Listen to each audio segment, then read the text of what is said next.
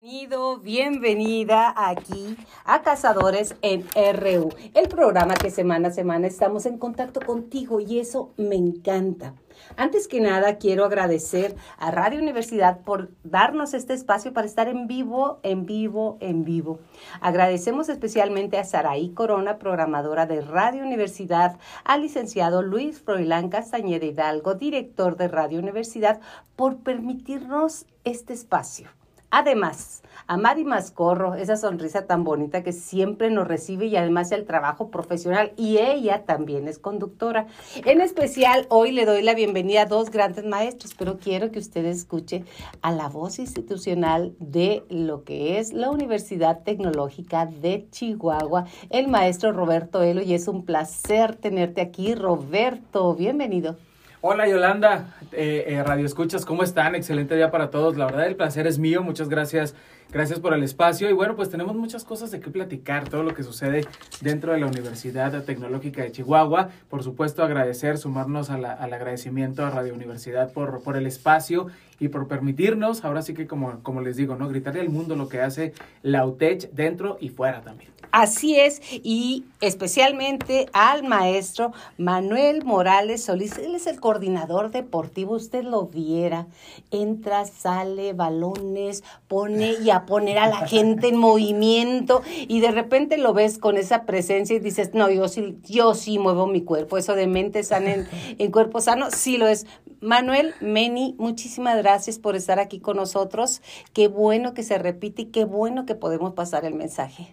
¿Qué tal, Yola? Buenos días, buenos días a todos. Este, pues es un placer, como siempre, un placer acompañarlos aquí en, en este programa de radio y pues con muchas ganas de platicar acerca de, de lo que hemos hecho ahí en la Universidad Tecnológica estos, estos últimos días. Y lo que haces con tu cuerpo. Eres envidia, en buen plan lo digo. Bueno, bueno, vamos entrando por lo primero. Lo primero es que hoy, hoy, hoy, hoy es el último día para qué, Roberto. Fíjate que hoy es el último día de este periodo que tiene abierto la Universidad Tecnológica de Chihuahua para la entrega de fichas obviamente para todos los aspirantes a integrarse a algunas de las, de las carreras que oferta la universidad. Y la verdad es que son muchas, hay para todos los gustos, hay para todos los intereses, entonces hay que aprovechar, hay que sacar la ficha y darse la oportunidad de conocer toda la oferta educativa a nivel superior que tiene la Universidad Tecnológica de Chihuahua. Obviamente, bueno, pues a mí me toca eh, sacar la bandera claro. de la carrera de desarrollo de negocios, el técnico superior universitario en desarrollo de negocios, área mercadotecnia, y bueno, pues decirles que también pueden continuar justamente después del TCU con la licenciatura en Innovación de Negocios y Mercadotecnia y por supuesto pues está mecatrónica, energías renovables, mantenimiento industrial, eh, eh, también está eh, la BIS, la unidad académica la BIS, entonces pues vale la pena darse la oportunidad de ¿Qué es la unidad académica BIS? Ahí, bueno, pues, ¿qué es lo que sucede? Están las carreras, pero en modalidad bilingüe. Para todos aquellos que quieren ser expertos en mecatrónica, en innovación de negocios y mercadotecnia, y aparte, obviamente, pues tener esa, esa dualidad en los idiomas. Así es, tenemos dos horarios dentro de estas carreras que acabas de hacer referencia. ¿Cómo me puedes hablar de ellos? Y bueno, vamos a ahondar un poquito más en desarrollo de negocios. Obviamente, tú eres cabeza de ya nos tocó. Así es que así va. Sí, fíjate que están los horarios sumamente accesibles. Tenemos el plan de 7 de la mañana a 2 de la tarde, pero también para todas aquellas personas, bueno, pues que están en el trabajo, que tienen otras responsabilidades, pero no quieren dejar pasar la oportunidad de tener esos estudios a nivel superior, pues está el horario despresurizado que es de 5 de la tarde a 10 de la noche. Entonces, pues no hay pretexto, ahora sí que eh, podemos acomodar las actividades que tengamos durante el día, aprovechar la oferta académica que tiene la universidad y poder acoplarnos en alguno de los dos horarios. Algo que me gusta mucho resaltar, no solo de la carrera, sino en general de la universidad, es la, la, la posibilidad de tener eh, práctica. Eso es bien importante, ¿no? No únicamente la teoría, la, la, la, teoría, perdón, sino que nos vamos eh, con mucha práctica. Los chavos salen de la universidad, se adentran a las empresas porque hay dos periodos de estadía y eso les fortalece. ¿Qué son las estadías? La estadía es el último cuatrimestre, tanto de técnico superior universitario como de los niveles de licenciatura y de ingeniería. El técnico superior universitario en la mañana cursan cinco cuatrimestres dentro de la universidad y el sexto se van completamente al 100 dentro de una empresa a generar proyectos de mejora, a detectar áreas de oportunidad y esa estadía es su forma de titulación. Sucede lo mismo a nivel ingeniería y a nivel licenciatura también. Pero ¿qué sucede con esto? Eh, obviamente el aprendizaje, el fortalecimiento, estar en el campo laboral de manera activa y real les brinda muchísimas más. Y eso se lleva porque hay laboratorios. Exactamente. Pero completos. Sí, están los laboratorios también dentro de la universidad y obviamente esto facilita también eh, la parte práctica.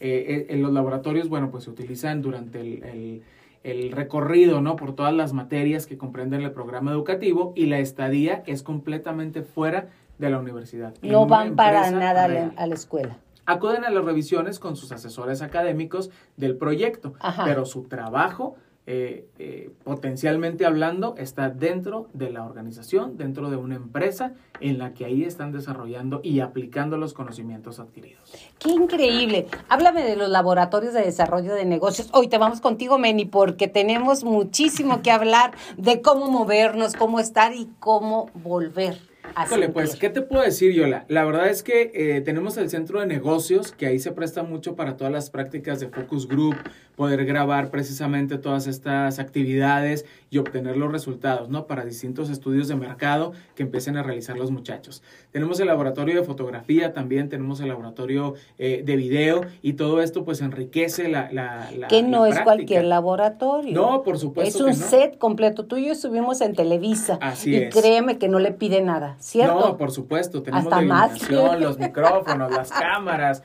la escenografía. Entonces todo eso enriquece muchísimo el quehacer de, de todos los chavos, ¿no? Porque al final de cuentas eh, hay, hay, tareas y hay prácticas y a dónde se van, pues al laboratorio justamente de la escuela. ¿Por qué? Pues porque la, el equipo eh, que tenemos, la cabina de radio, por supuesto también que ahí está, entonces todo y ellos hacen prácticas ahí, porque realmente la cabina de radio es de los alumnos y de los maestros. Por supuesto, y esas prácticas pues también les permiten fortalecer el conocimiento para irse al campo laboral y al final de cuentas pues saber defenderse, ¿no? De lo que se trata eh, aplicar los conocimientos. en estos momentos de cambio, de voraje, de el 4.0, el GTP, eh, las redes, la mercadotecnia ha cambiado increíble. De una manera eh, acelerada. exactamente. Y ustedes, en, dentro de la carrera de desarrollos de negocios en específico, ¿cómo se adentran en este nuevo esquema de vida? Fíjate que todavía, pues yo creo que todos seguimos hablando de, de las actividades eh, durante la pandemia y pospandemia, ¿no? Que al final de cuentas vino a revolucionar las formas a través de las cuales se trabaja. Claro. Ahorita, pues obviamente hay mucho énfasis en todo lo que es el marketing digital. Entonces hay que fortalecer a los muchachos en esa área sin descuidar el resto, porque al final de cuentas tenemos todavía actividades muy tradicionales eh, de, eh, de acuerdo al comportamiento que tiene el mercado, pero ahorita pues sabemos que el boom, la tendencia es todo lo digital, todo lo que es a través de redes sociales y plataformas. Entonces, por supuesto que ya todo esto está de manera intensa dentro de la carrera. ¿Y qué tengo que hacer para que mi gente, mi hijo, mi nieto, mi vecino, que quiere superarse para a tener una ficha? Pues bien sencillo, entrar a la página de la Universidad Tecnológica de Chihuahua, www.utech.edu.mx y empezar a hacer el trámite de la ficha. Así de Ahí dice aspirantes, todo paso a paso. Paso a paso y bueno, pues hay que recordarles que hoy es el último día para que puedan hoy, hoy, hoy, hoy, e inscribirse en cualquiera de las carreras que tiene la Universidad Tecnológica. Por último, vamos a dar una lectura a todas las carreras que tenemos, ¿te parece? Licenciatura en Innovación de Negocios y Mercadotecnia licenciatura en Innovación de Negocios y Mercadotecnia, licenciatura en Innovación... No, cierto, ya Se me eh, enclochó mi modo. A ver, vamos a darle otra vez. Ingeniería en mecatrónica, la ingeniería en energías renovables, ingeniería en mantenimiento industrial, la ingeniería industrial, la unidad académica eh, bilingüe. Y por supuesto, pues ahorita hablamos de licenciaturas en ingenierías, pero previo, pues son todos los técnicos superior universitario que con eso ya pueden empezar a trabajar, puesto que es un título, ¿sabes? Con doble titulación, eso es bien importante. Y el técnico superior es una titulación, sí, a nivel técnico, pero de carácter superior. Entonces, son profesionistas. Antes de cambiar de tema, yo quiero decirle que más del 80%, 78% de nuestros egresados salen con trabajo, Por supuesto, es que la estadía es una plataforma importante. Tecnologías de la información, hay que mencionar también la, la carrera que tiene tres, eh, tres vertientes en las cuales pueden especializarse, pero eso que comentas, Yola, es súper importante. Los jóvenes, al estar un cuatrimestre completo en el sector productivo, en el sector empresarial, se dan a conocer, aplican conocimientos, generan mejoras dentro de las empresas y la mayoría se queda trabajando en esas empresas. De giros totalmente distintos, ¿eh? Hay para todos, pero ya los perfila. Eso es algo pues muy benéfico. Y es básico para nuestro esquema y nuestra forma de educación y nuestro perfil universitario. Pero bueno, yo quiero decirle que todo lo que platicó el maestro Roberto Elo no puede ser si usted no mantiene su cuerpo sano, si usted no mantiene su cuerpo en movimiento. Y si usted pudiese ver al maestro Roberto Elo en este momento, él es campeón, pero bueno, ahorita lo vamos a hablar. Este parece camarón pelado, ¿verdad, amigo? Eh, algo así, algo así. Hay que decirle a Manny que ponga los juegos como eso a las 6 de la mañana, más, más o menos. Más o menos. Meni, nos vamos contigo. Qué ruido tan interesante, qué convivencia, qué entusiasmo, qué celebración, qué risas fue en este Intramuros. ¿Qué son los Intramuros? A ver, platícame. Bienvenido bueno, antes que nada. Bueno, mira, si te platico brevemente lo que son los Torres Intramuros. Son, son eventos, eh, competencias deportivas que, que realizamos cuatrimestre con cuatrimestre ahí en la universidad, en la que pues los alumnos se pueden ¿Qué será? Distraer un poquito de, de, de lo que son las, eh, las clases, distraerse un poquito de los, de, del estrés, de la, de, la, de la presión que, traen, eh, que traen ahí con exámenes y con Y con maestros como Roberto, ¿verdad? Sí, maestros ajá, y sí. todo ese asunto. Entonces se, se, olvidan un ratito de esto y, y, y pues hacemos, eh, realizamos ahí unas competencias eh, pues en las que los chavos pueden ahí... Um, pues sacar, sacar todo eso que traen, El sacar todo eso que traen, sí, sí, sí, ya, ya, sea de forma ahí este deportiva, ya sea de forma a lo mejor hasta con los gritos, ¿va? De repente, porque pues te, sabemos que la, la, competencia genera, genera eso que estabas mencionando ahorita a, a, al inicio, porque eh, ni siquiera hay que ir a sumarse a las canchas para darse cuenta del, de, de, lo, que hay, de lo que hay ahí en, la, de lo que hay ahí en, en, nuestros eventos deportivos porque se escucha hasta hasta en cualquier todo. edificio, Ajá. sí, en cualquier edificio, porque es, es, es, eso, o sea, es la competencia deportiva, pero también es la convivencia, es la rivalidad entre carreras, entre salones, entre, entre los grupos, entonces, pues se genera ahí una convivencia muy, muy padre, muy padre, te digo, este cuatrimestre nos tocó realizar el, el, el torneo intramuros de, de, voleibol y lo hicimos este, en la rama eh, mixto, mixto, uh -huh. entonces pues fue una, una experiencia muy padre. Yo creo que para todos los que los que participaron se llevaron ahí un buen un buen sabor de boca los que ganaron y los que no ganaron. A lo mejor los que ganaron un poquito más y a lo mejor ahí el, el maestro el maestro Elo podrá platicarnos ahí un poco porque fue de los de los afortunados eh, ganadores del, del, del, primer lugar. Ajá. Este, pero te digo, yo creo que todos los, los chavos que participaron, los maestros administrativos que, que estuvieron ahí participando, pues se llevaron una, un buen sabor de boca de, de, de, esta experiencia, de esta competencia. Así es, y más que todo que fueron uh, equipos así integrados por alumnos, maestros, administrativos, o sea, todo, participamos todos, hombres, mujeres, o sea, de todo con todo y además con mucha fuerza. Sí, sí, sí. Este, bueno, regularmente nosotros cuando sacamos las convocatorias, pues lo hacemos abierto para toda la comunidad universitaria, uh -huh. eh, pues en las, en las cuales se pueden inscribir como mencionas, alumnos, se pueden inscribir maestros, se pueden inscribir administrativos, entonces, pues cada quien va haciendo ahí su selección, eh, ya sea por grupos, de repente los grupos le piden a, a, su tutor que, que, se inscriba con ellos, o entre los mismos administrativos ahí van formando ahí su, su equipito también para participar, y, y, te digo, pues es una experiencia muy padre, eh, en esta ocasión ahí tocó que, que hubiera participantes de todas las carreras, tanto en el turno matutino como en el turno vespertino. En el turno matutino tuvimos la participación de 20 equipos, 20 equipos y en, la, en el turno vespertino eran 16. Entonces, pues estamos hablando de que fue la participación aproximadamente unos 500, 600 personas. Eh, Directas, porque las que íbamos a echar porras también, esas ya son, otros, sí, sí, sí, ahí son tantos y te digo, pues también creo que todos, todos pasamos ahí un buen rato eh, en las mañanas, a pesar del, del tremendo calorón que nos tocó en estas semanas, que vivimos ahí casi 40 grados, de todas maneras. Eh, estaba la lleno. Gente, la gente ahí estaba, sí sabes, la gente ahí estaba disfrutando de, del momento, de la, de la magia del deporte, de la magia de la, de la actividad física. Ese es un punto increíble, la magia del cuerpo, del deporte y de la integración. Porque bueno, me tocaba alumnos que decían, no, hombre, les vamos a poner a los maestros una recia, como dicen los jóvenes.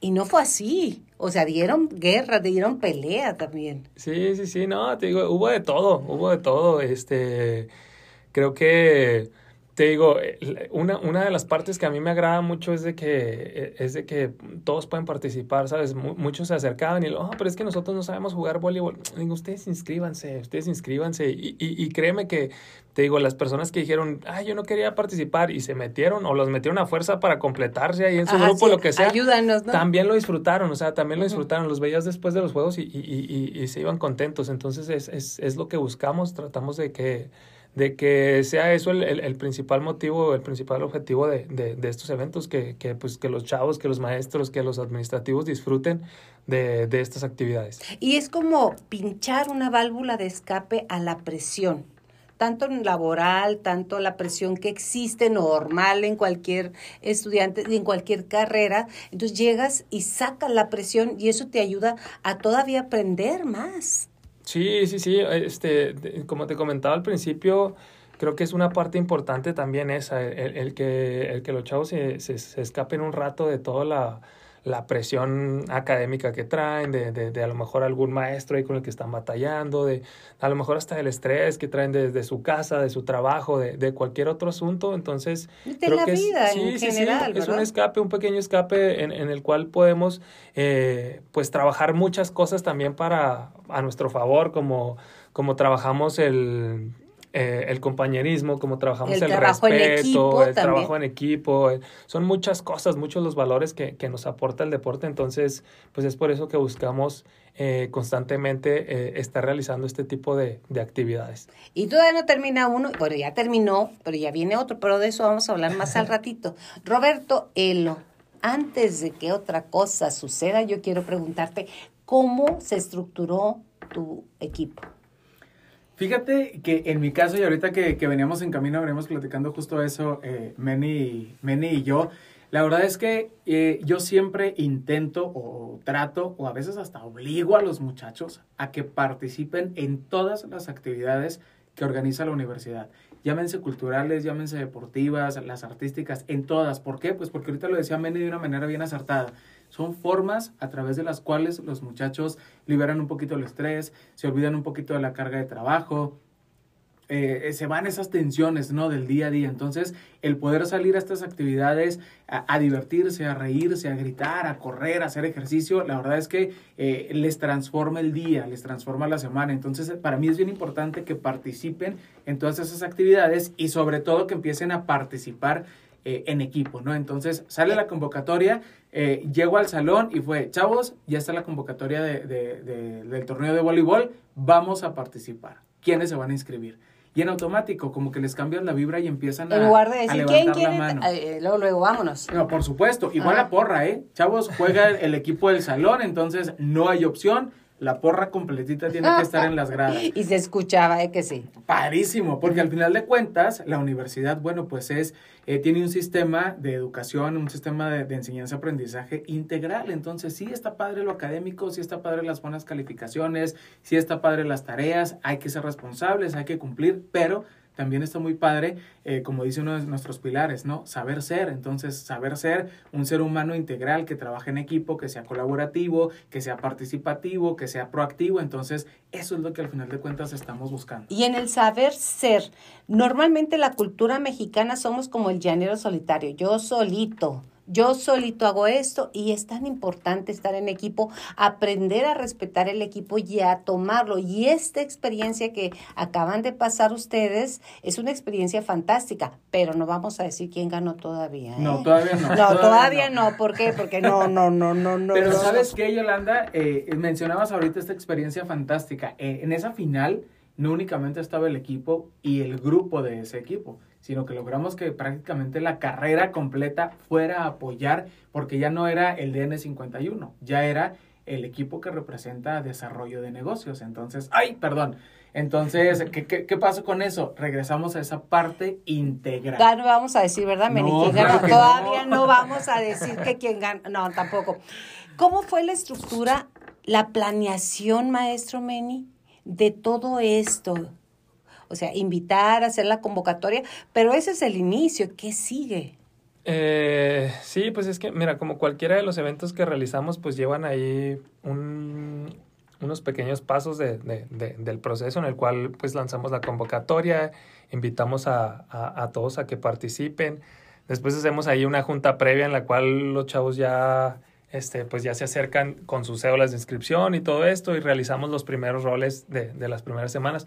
El evento duró más o menos que como un mes y medio aproximadamente, sí, como un mes y medio, más o menos lo que estuvimos ahí cuando el sol estaba más fuerte. Yo Ah, creo más escogimos rico, sabroso.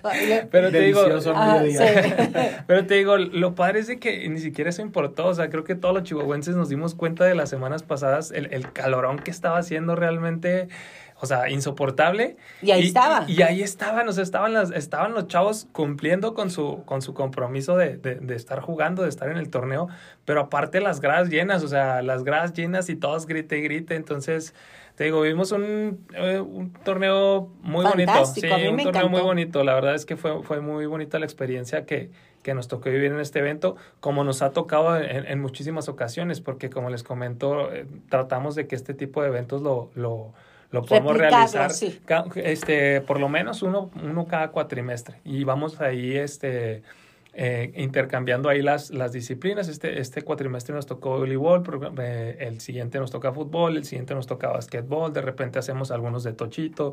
Entonces, pues para darle un poquito de variedad y, y, y, y- y habrá gente que diga, no, pues es que a mí no me gusta el voleibol. Ah, bueno, pero participan en el básquet, participan en el fútbol, participan en el tocho. o Entonces, en la porra. O en la porra, sí, porque ahí estamos muchos. Sí, ¿eh? la verdad es de que creo que a ti te tocó escucharlo desde biblioteca.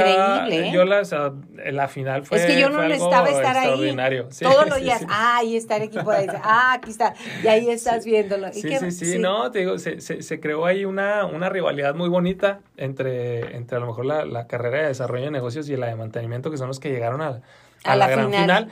Como dice, como dice Elo, este, se dejó de ser el, el equipo de DN tal, o sea, y, se convirtió, y se, se convirtió en el equipo de desarrollo de negocios. De toda una igual, carrera. Igual el de, el de mantenimiento dejó de ser el equipo Dixie Normus, pero, es- pero se convirtió en el, en el equipo de mantenimiento y estaban los, todos los alumnos de la carrera ahí apoyando a los maestros y tutores y todo este asunto. O sea, fue algo muy bonito, fue algo muy bonito, una experiencia muy, muy padre, tanto para nosotros que organizamos, para los que participaron, para los que vieron desde afuera. Para todos creo que fue una experiencia muy, muy padre. que fue una experiencia de unión dentro de la universidad. Si estabas practic- eh, participando en la práctica o si estabas participando como, como universidad. Y de verdad eso me llena de orgullo, saber que somos una universidad muy estructurada, muy integrada, con mucho compañerismo y eso me encantó. Tú como participante, ¿qué puedes rescatar? Todavía no digas nada, Roberto. Todavía no digas nada. Todavía no. Fíjate que eso, fortalecer este, e- esa parte justamente porque la mayoría de las escuelas o, o en muchas, muchas de las escuelas eh, pues nos vamos con esa idea de "Ay, hay que ir a sentarnos de 7 de la mañana a 2 de la tarde, escuchar la clase, hacer tareas, entregar trabajos de evaluación, que voy a Es reprobar". importante, claro. Por supuesto, al final de cuentas es el principal objetivo. Sin embargo, pues también como seres humanos necesitamos diversificar las actividades que estamos realizando, ¿no? ¿Y, y para qué? Pues para sentirnos de alguna manera eh, completos y realizados en la medida en la que cada uno lo decida. Entonces, fue bien padre. eh, estar en, en, en, ese vínculo con los alumnos desde otra perspectiva. Y como Meni lo dice, cada cuatrimestre se busca que exista una disciplina distinta. Hay para todos los gustos. Entonces nos toca estar participando, nos toca estar en la porra. Pues yo nada más te voy a decir, fueron siete los equipos que se inscribieron de desarrollo de negocios, siete. Y en seis jugué. Ah. Ya, ya, no, ya no han encontrado la manera de cómo acomodarte sin que fuera. ¿Cómo decirme? Tú ya no puedes jugar ahí. No, no, pero todo se puede, ¿verdad, Meni? No, pero se crea muy padre eh, esa cordialidad y esa buena relación a nivel personal entre docentes y alumnos, ¿no? Que al final de cuentas también es. Es, es, es parte, es parte de, de estar en eso. ¿Qué experiencia te llevas de eso ahorita, antes de que digamos todo? Antes de que digamos, pues la integración, el trabajo en equipo e incluso ese fortalecimiento de relación con los mismos compañeros, ¿eh? porque si no estábamos jugando, nos, nos llevábamos a la, a, la, porra a otros maestros y la verdad se crea un ambiente muy, muy padre y se empieza a consolidar ese equipo de la, de la carrera de DN. Para ti como coordinador deportivo, como organizador, ¿qué te llevas, Meni? De este en específico, porque hay muchos que has tenido. Fíjate que eh, sobre todo el compromiso que tuvieron en esta ocasión todos los grupos y todos los, equipos que, que, se inscribieron. O sea, les comentaba que fue un, un, torneo en el que todos estaban temprano, todos cumplieron con sus juegos. Entonces, me gustó mucho esa parte y la parte en la que, esa que les platicaba ahorita, me gustó muchísimo, donde dejaron de, de, ser un solo equipo y se convirtieron en el, en el, equipo de toda la carrera. Eso, eso se me hizo muy padre. Se vivió una, una final muy bonita en el turno matutino, como en el turno vespertino, aunque en el turno vespertino fueron de la misma carrera los dos equipos, pues también estuvo, estuvo muy padre. La, la, la verdad es que las experiencias en el turno vespertino son diferentes porque eh, la mayoría de los, de los de nuestros alumnos que tenemos eh, en el turno vespertino son, son personas que trabajan durante toda la mañana y llegan directamente eh, o directamente del trabajo se pasan a, a, estudiar y pues llegan a su casa a las diez y media, once de la noche. Entonces no tienen la oportunidad de vivir eh, una experiencia deportiva fuera de la escuela. Entonces es, esta es su única oportunidad.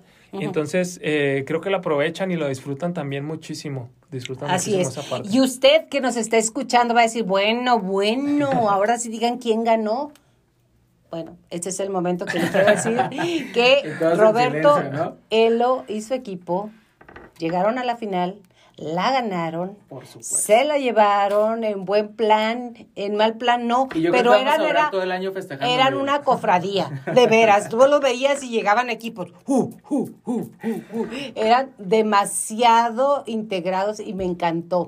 ¿Cómo andamos, Mari Mascorro? Ya vamos a una pausa, regresando todo el desarrollo de esta... Del triunfo, del triunfo. Del triunfo de Roberto Él y su equipo, pero cómo lo estructuró, cómo hizo la cofradía y cómo vendió la idea de vamos por el triunfo. Sí, señor. Vamos a una pausa comercial, regresamos con mucho, pero mucho más aquí en Cazadores en RU.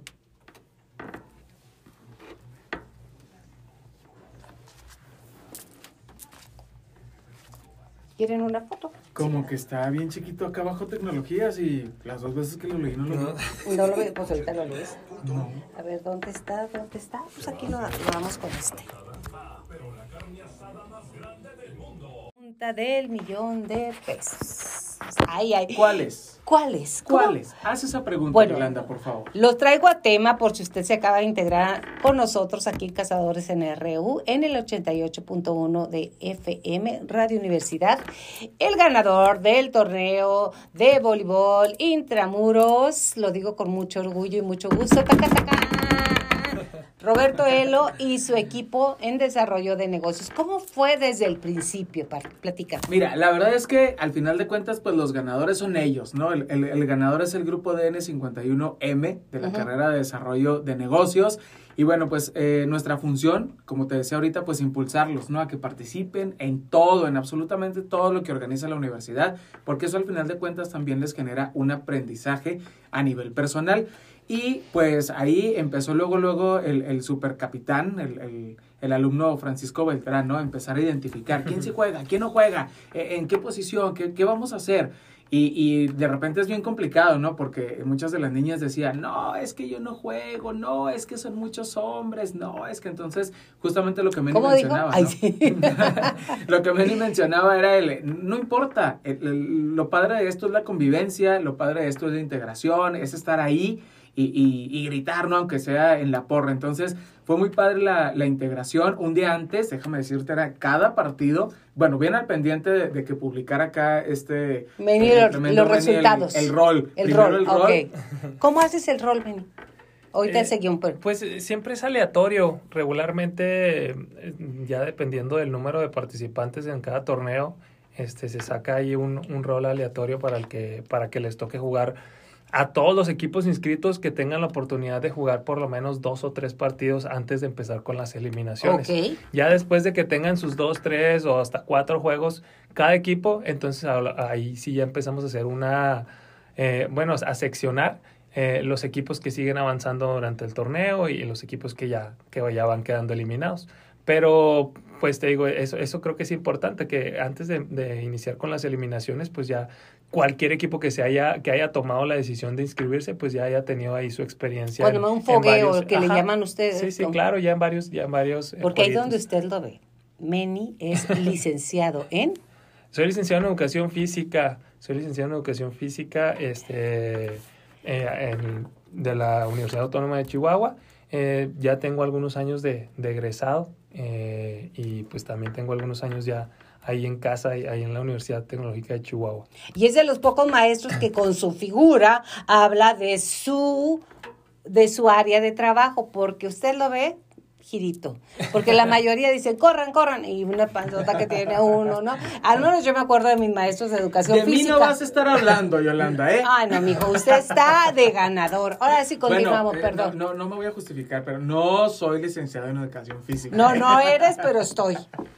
No, hombre, no, para nada. No, y te decía, la integración, porque incluso antes de cada partido era qué color de playera vamos a llevar. Y no únicamente el equipo, sino todo el grupo para apoyar, etcétera. Yo los veía rositas, ¿eh? Ah, los rosas eran los licenciados. Saludos a los, a los, licenciados. Fíjate, tanta integración que se pusieron de acuerdo, compraron la misma playera todos y los repartieron también hasta los maestros que iban ahí. a la porra gruesa. Claro, la porra los cachorros, los perres, los licenciados, los mermis, pandilla Telmex, que fueron los, los, los ganadores, y ahí por ahí se, me van otros nombres de los equipos, pero la integración sobre todo, o sea, el estar gestionando, el estar cumpliendo incluso con sus actividades académicas para poder decirle al maestro, mañana tenemos partido, nos, nos da chance de ir a todos, entregamos antes o recorremos el trabajo, siempre está, obviamente, cumplir con la responsabilidad. Ahí le damos un saludo muy grande a la maestra Raquel Moreno, que se integró también a que esto pudiera ser y dar libertad,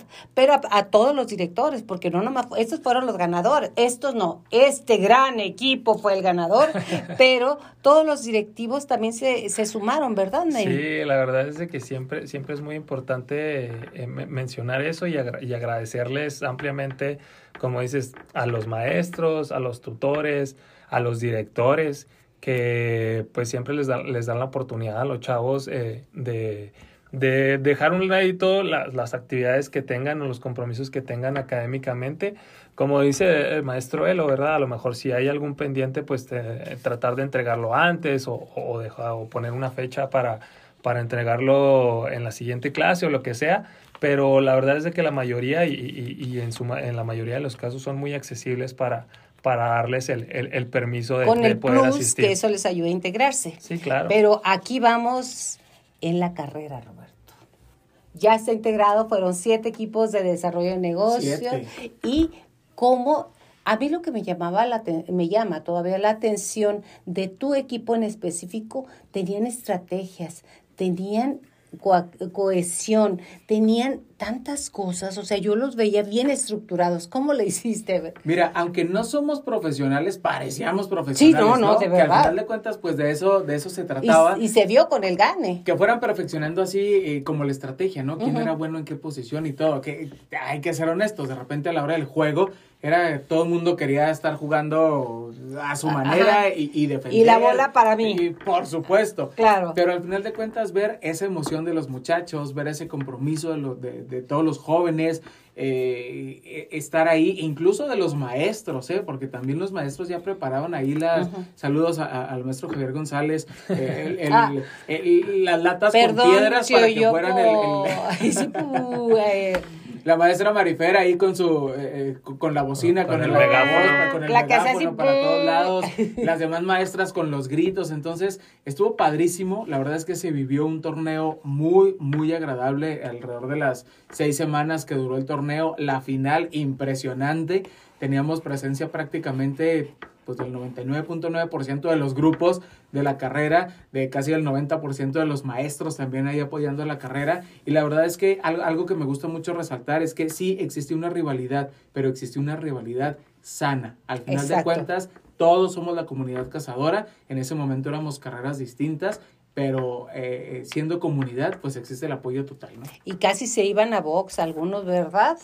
O sea, casi querían, o sea, salían del voleibol y se van a box, porque ¿cómo nivelar, nivelar maestro Meni, y cómo nivelar los los humores, la fuerza o el creerte la idea de que yo debo ganar, que todos queremos ganar, jugamos, jugamos para ganar, pero que pocos lo hacen y muchas veces los ánimos se pueden exacerbar.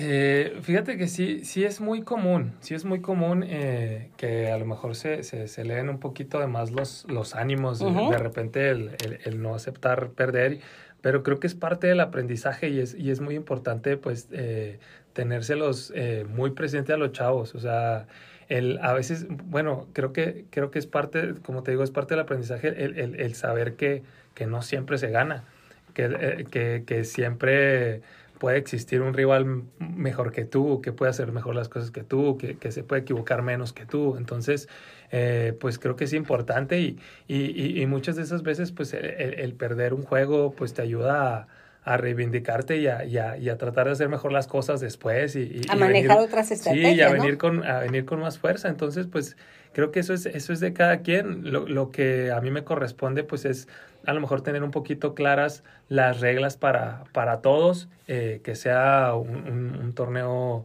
parejo también para todos. Regularmente, pues los, los, a las personas que llevamos a oficializar los, los partidos.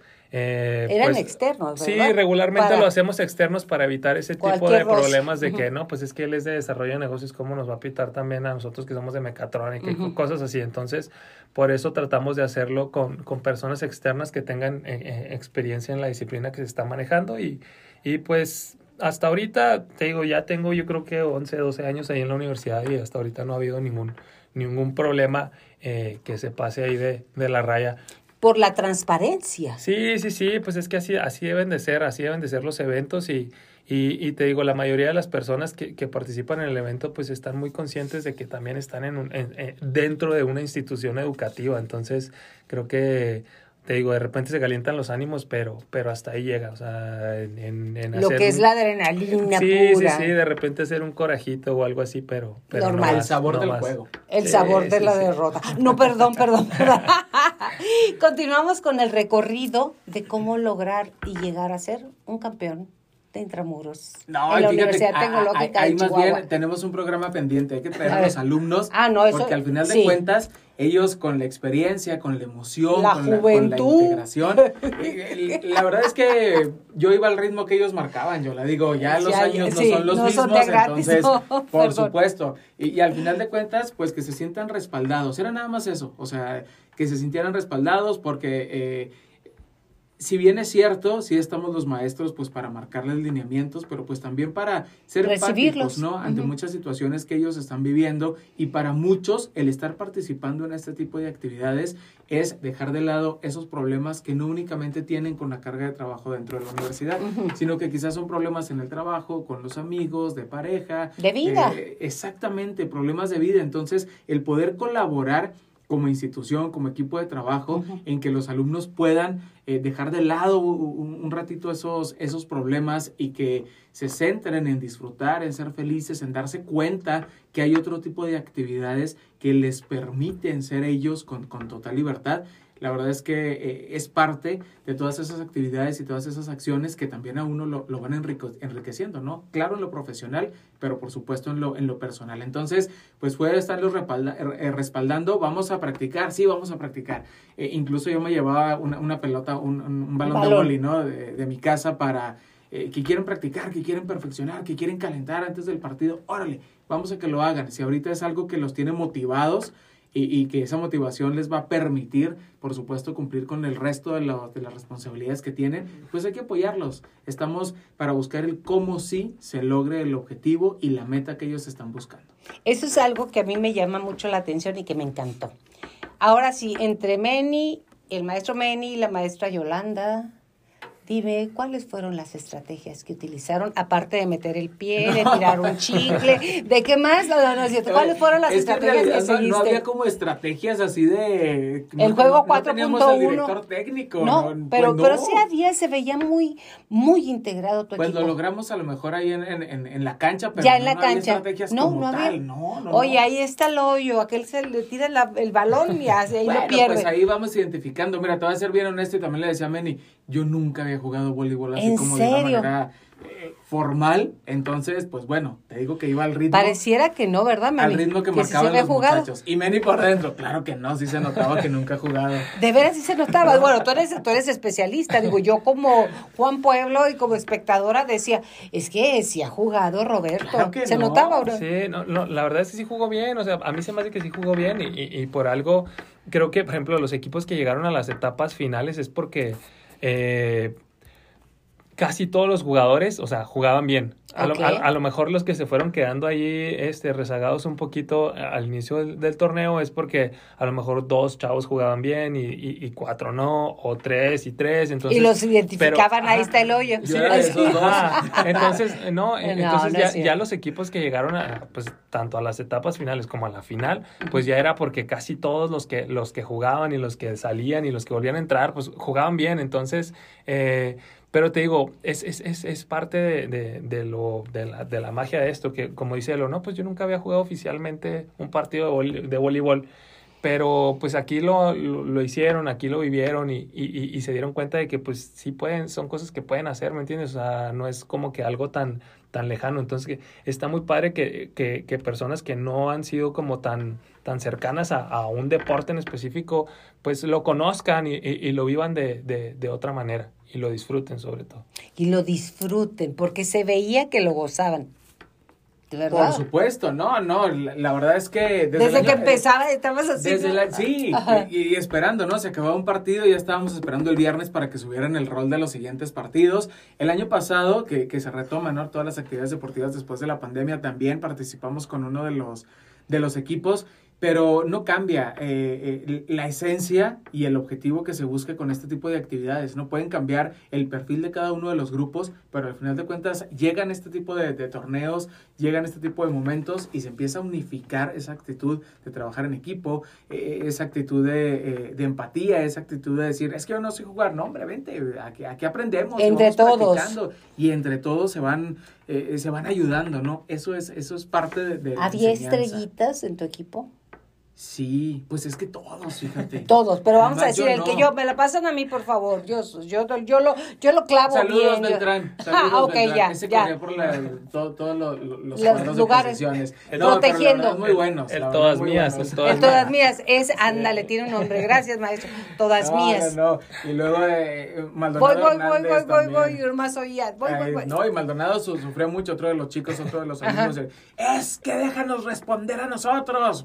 Pero pues es Pues estamos- parte. estamos jugando todos, Claro, es parte de la dinámica del, eh, del partido, ¿no? Pero no, la verdad es que todos, de una manera extraordinaria, eh, y no únicamente el equipo, repito, eh, también el, el, el El team, grupo, el grupo en general. ajá. Y luego, pues ahí descubrimos al talento también de, de, de Arianet, la secretaria de la carrera, que se integra con nosotros. Entonces, muy buen elemento. También, Fíjate, sí, sumas. en, en el, en, el, en el partido de la semifinal, estábamos como a seis puntos, yo creo que, de ganar ese partido. Y nomás voltea, eh, que eso también te da confianza como equipo. Ajá. Voltea y nos dice, ¿cuántos puntos necesitan que haga? Oh, ya estaba en my el saque. Pues God, así, qué bien. seguiditos esos puntos. Entonces, es parte de la dinámica eh, que se vive en la comunidad cazadora. Es que tenían una joyita ahí en ese equipo. Eh, eh, Eh, ah. es- eh, la- la- sí, Ari, la, la persona Ari. que menciona, Sí. que menciona Elo, Y desde un principio se... se... no, jugaba súper bien. O sea, por ejemplo, por ejemplo, en el caso de Ari,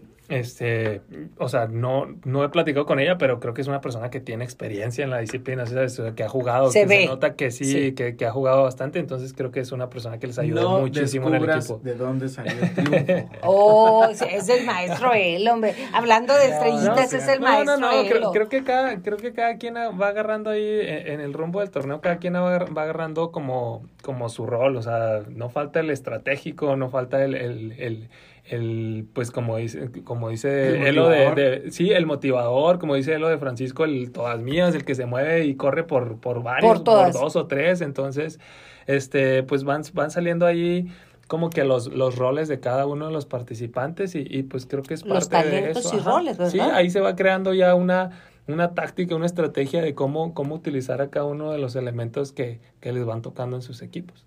Qué increíble el todas mías. ¿Qué otro, qué otro término hay dentro de los intramuros de, de la Universidad Tecnológica de Chihuahua? Lo que acaba de pasar en voleibol, porque luego vamos a hablar de lo que viene.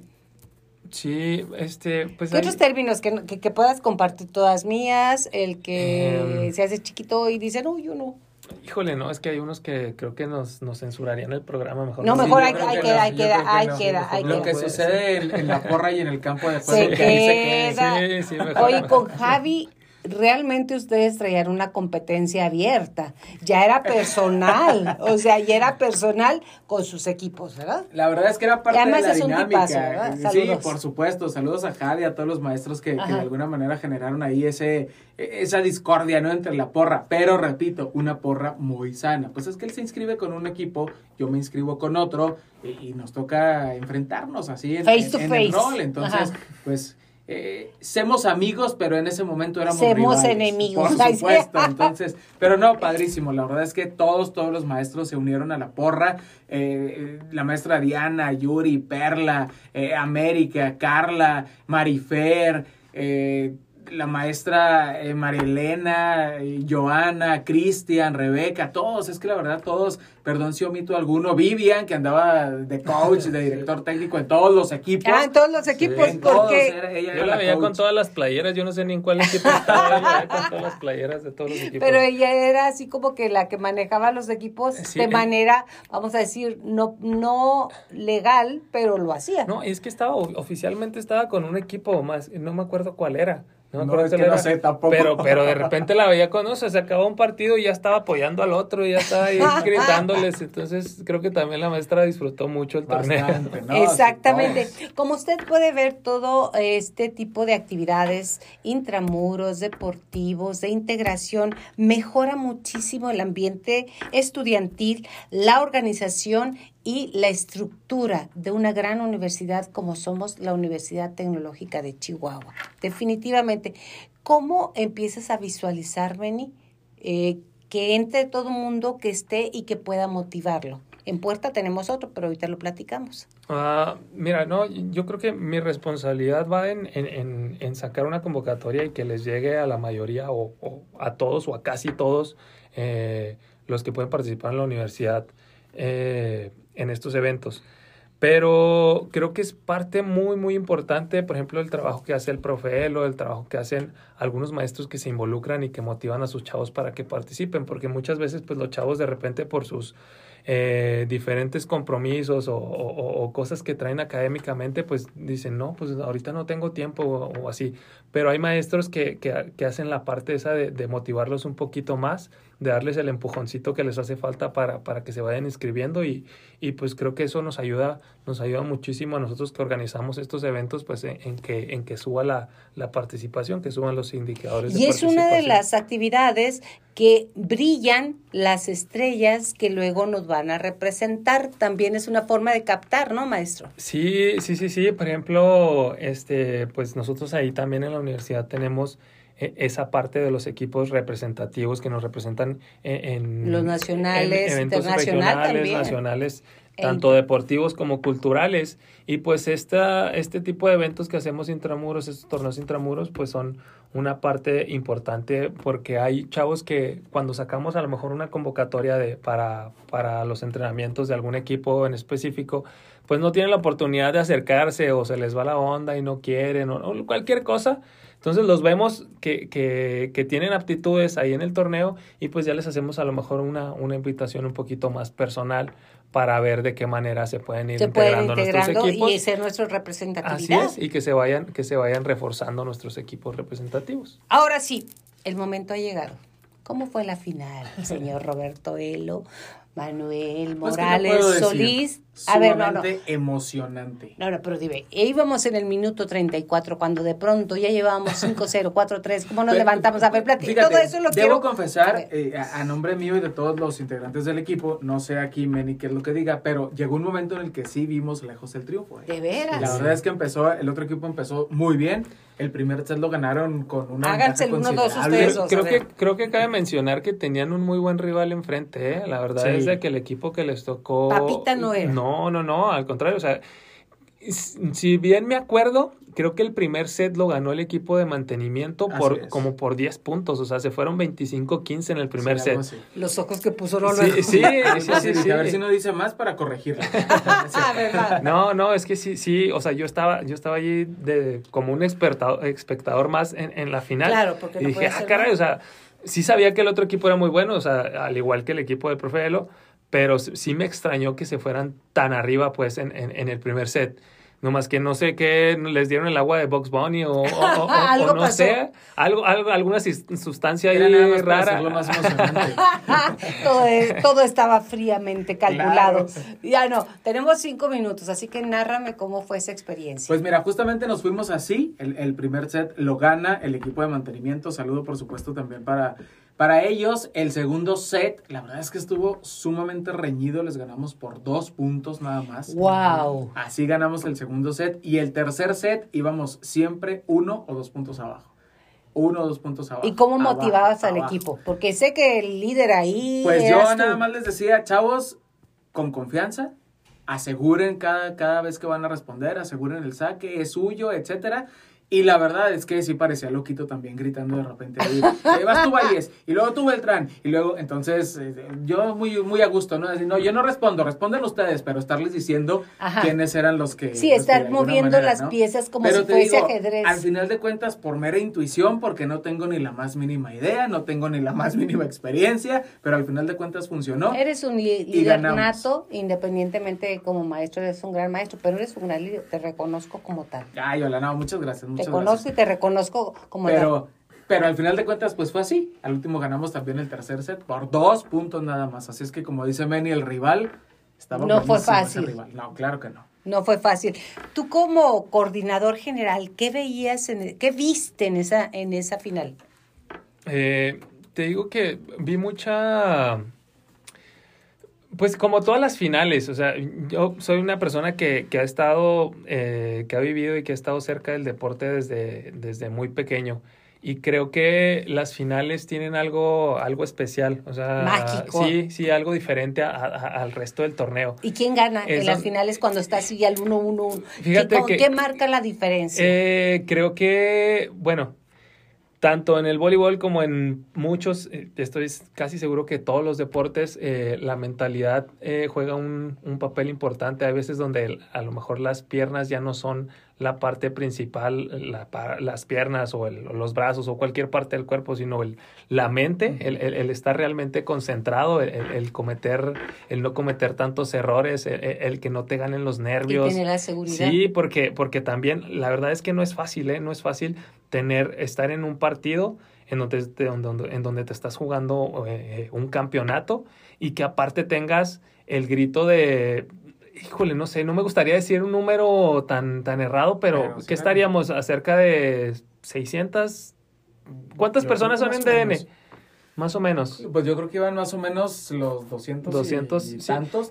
bueno, yo creo que más o menos había Y la a- a- energía que se cerca de era- 400, 500 personas gritando a, a todo pulmón. Entonces, creo que no es fácil, a lo mejor se ve fácil en, en un juego normal, pero en una final con las gradas llenas, con la presión de... Y el sol a todo lo que da. El sol a todo lo que da. O sea, son muchas cosas las que influyen. Entonces creo que ahí la mente es la que te puede sacar adelante en, en, en una situación como la tenían a lo mejor los del Profelo, que estaban adversos y luego que después lo emparejaron y luego después iban abajo. Y es, es, es complicado. Ahí solamente la mente es la que Es te la saca que, es la adelante. que gana. Sí, sí, sí, Enhorabuena, maestro Roberto. Lo Elo. logramos. Lo lograron. La próxima semana, si Dios lo permite, estaremos trayendo aquí a los jóvenes para que ellos platiquen su parte, también a, lo- Sí, a ustedes dos como maestros. Y la experiencia, pero antes de irnos, quiero que usted, maestro Meni Morales Solís, nos diga, está en puerta otro torneo intramuros. o Eh, el siguiente, no otro. Sí, sí, sí. Eh, bueno, nosotros ahorita ya pues estamos cerca ya de vacaciones. A lo mejor este traemos en puerta ahí en, en el, en el Departamento de Actividades Deportivas eh, iniciar un, un torneo de para maestros, algo, algo, algo ahí de convivencia. Y en el mes de septiembre iniciamos o con nuestro siguiente torneo intramuros en el cual involucramos a los alumnos, que es el de, el de fútbol y nuestra carrera de novatos. Muy, muy importante nuestra carrera de novatos también ahí en los primeros de septiembre. Ok, eso suena muy bien. Maestro Roberto Velo, muchísimas gracias No, por hombre, estar aquí. Esta es tu casa, esta es tu voz. Y maestro Manuel Morales Solís, gracias por ese dinamismo, por esa forma y por esa visión. A usted le digo, la Universidad Tecnológica de Chihuahua, solo grandes eventos como en este tipo. Mi nombre es Yolanda Miranda y me encanta estar en contacto contigo semana a semana, trayendo los beneficios, las actividades y en este momento el crecimiento y la integración de la Universidad Tecnológica de Chihuahua. Hasta la próxima. Listo. Listo. No te quedas, no, bueno, es para jugar, no te quedas. Maestro Roberto Elo, ¿cómo nace la idea de participar en los intramuros que le hemos estado platicando? Y si no nos escuchó la semana pasada, le decimos que los intramuros en voleibol se llevaron a cabo dentro de las instalaciones de la Universidad Tecnológica de Chihuahua y obviamente mis, nuestros jóvenes comandados aquí por el maestro Roberto Elo fueron los triunfadores. ¿Cómo nace la idea, Roberto? Fíjate, Yolanda, que como siempre lo mencionamos, bueno, pues la Universidad Tecnológica de Chihuahua siempre preocupada y ocupada por ese desarrollo integral de los jóvenes estudiantes y lo, lo decimos hasta el cansancio, ¿no? No únicamente es la parte académica. Que es sino- muy buena y aceptada. supuesto, claro, por supuesto, y al final de cuentas ese es el objetivo principal, ¿no? Que los Ujú. jóvenes salgan con una preparación adecuada para hacerle frente a la vida laboral y, a las exigencias de las organizaciones y empresas allá afuera, pero pues también es importante generar esa preparación integral en lo, en lo, eh, cultural, en lo deportivo, en lo artístico, a nivel personal. Y bueno, pues en esta ocasión la universidad eh, planea y lanza la convocatoria para este torneo eh, intramuros de voleibol para el cuatrimestre mayo, agosto. Septiembre, diciembre tiene torneo intramuros también en otra disciplina y enero, abril también en otra de las disciplinas. Sin embargo, en mi caso, bueno, pues siempre me gusta que los jóvenes eh, participen en todas las actividades que organiza la universidad, sea cual sea la, la índole, en este caso pues fue deportiva, y a ellos eh, eh, les constará también, pues de- desde un principio sale, sale la convocatoria y luego luego empezaron a armar su equipo, incluso me preguntaron que si jugaba con ellos, claro que les advertí Que, los ibas a mío, pantallar. que no era lo mío, no, que pero- los ibas a pantallar. Que. Le puso ganas, ¿no, Francisco? Sí, más o menos lo descubrimos que no era lo suyo en el proceso del torneo, pero Pero que llegué a la final. ¿Ya pasaste calificaciones? No, por supuesto que no. Dije, después del programa capturamos calificaciones. No, ah, caray, dice cuentas, Francisco. Con mucha energía, con mucha actitud, con mucha disposición, se armó el equipo de voleibol y mira, ¿Campeones? resultamos campeones. No, no resultaron. Es trabajo, que eso Por es lo importante. Es trabajo. Y yo decía antes de entrar al aire que desde que iniciaste te iban a ganar. Y me dice, ¿confiaste en nosotros? No. Se veía, para mí, se veía el, equi- el equipo integrado. Se hablaban, se gritaban si tú quieres, pero se comunicaban. y con comunicación, ahí está, se gritaban con cariño. Oye, tú. Ay, no, no. ¿Cómo fue esta experiencia, Devani? La verdad es que fue una experiencia muy bonita, un trabajo en equipo muy eficaz, muy eficiente. Me parece que la universidad hace un gran esfuerzo para que no solamente resaltemos académicamente, sino también pues nos unamos más que nada como compañeros y me parece muy muy interesante, muy padre. ¿Qué puedes decir, José Luis? José Luis. José Luis, dale, Juan Dale, Daniel, José Luis. se me hace que me dejó plantada José Luis en el, en el altar. Ahí fue, o sea, yo estaba vestida de blanco, lo no lo puedo soltar porque el vestido lo tengo colgado ahí en mi casa. ¿no? A ver, dime, Juan Daniel. Eh, no, pues nada, em, fue algo, yo no, yo no inicié el- en el equipo, yo entré hasta después, que tenía faltas encima y pues tenía que resolver ese, detalle. Con el profesor Velo. Con el profesor fue un acuerdo. Ajá. No, pero no, o sea, es, es algo que, bueno, a lo largo ¿Cuál de acuerdo, Valles? Hoy nos van a No, correr. es, es algo que cuando salen los intramuros, pues nos ha gustado, a nosotros, al menos con Francisco, ya estado en varios equipos y pues ahora resultó que saliéramos campeones, eh, más que nada por el hecho de, de que fue la comunicación, la conexión que tuvimos, más que nada la, la química. La química. La química ¿Y lo disfrutaron? Sí, claro que sí. ¿Qué disfrutaste más? Mm, Cuando decían, No, la, la porra. La porra. Sí, Sí. la porra. Era Todos como los que el compañeros. ambiente, el ambiente que se hacía en los juegos, eh, más bien que creábamos, porque siento yo que en otros partidos no era como que tanto a como cuando jugamos nosotros. No sé si era por el nombre, por, por los personajes o, o por qué exactamente. Oye, aquí voy a interrumpir A a, ver, Valles. viene, viene, perdón, viene. Pero A yo ver. necesito que entre Valles y, y Beltrán, no, no sé si, eh, si Jonathan estaba también en esa historia, nos platiquen por A ver, qué nace Jonathan, el también, nombre aquí ya- justamente de Pandilla Telmex. Yo no lo comprendía. Ah, no. Yo no le- lo comprendo, llevo- yo no lo comprendo. les llevo la Yo de pensé que, oye, yo, yo pensé que porque se estaban patrocinadas. Yo también pensé, Ah. yo dije, claro que entro a jugar si va a haber patrocinio de esa empresa. Oye, como quiero un amigo entro. digo, ya de perdiz. pero no, tiene una historia A ver, peculiar viene la el historia. A ver, vamos, ¿me lo platicas por favor, Jonathan? No, es que creo que los mejores que lo pueden explicar es Francisco y Juan Daniel porque fueron los que lo decían. A ver, va, a ver, Francisco, tú. Pues empezó en segundo cuatri cuando recién habíamos regresado de- a presencial, Ajá. las tres presenciales.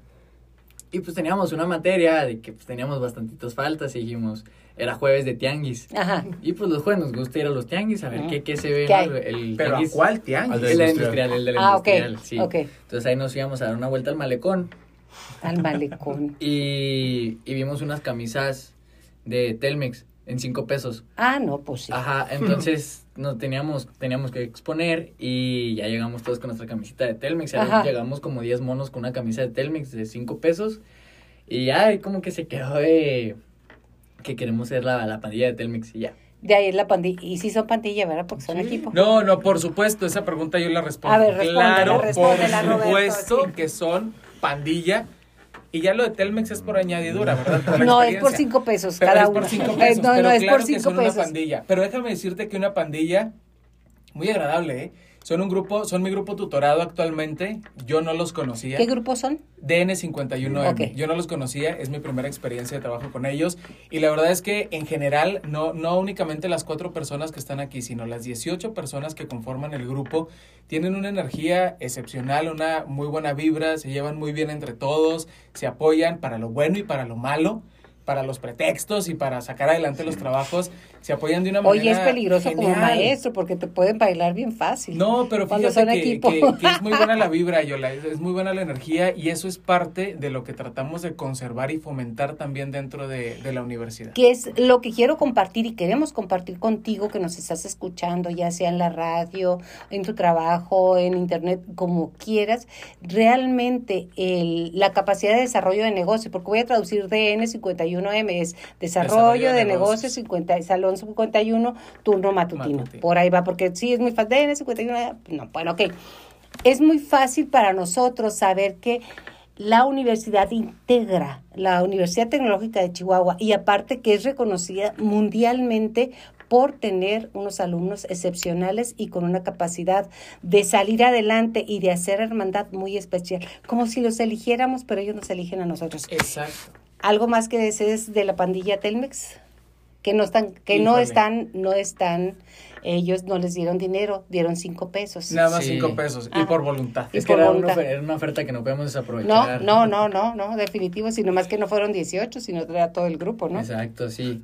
No más que pues ya compañeros de que ya se fueron saliendo así, entonces ya de esa pandilla, de la, de la camisa, pues, este ya nomás quedamos Juan y yo. ¿Y la, ¿Y la devolvieron la camisa o no? No, No, está. no, no. Ah, andan trabajando ahí, pues llevo, venimos Sí. de Telmex. Sí, venimos a tomar no, es cierto. tomamos el internet. Y Iván, ¿y cómo te integraste a esta pandilla Telmex? ¿Te, te tocó camiseta o no? No, no me tocó No, pagó cinco pesos, no pagó cinco cinco pesos. Lástima, lástima. No me invitaron a esa paseada en el malecón. Pero me siento parte, me siento parte de Ah, ellos. bueno, ok, ok. ¿Cómo fue? Fue, fue muy bonito, me siento como que muy integrado, como que, pues como dice el profe, el salón está muy integrado, está muy unido, siempre nos apoyamos en todo, considero que es una, además de un buen compañerismo, es una muy bonita amistad.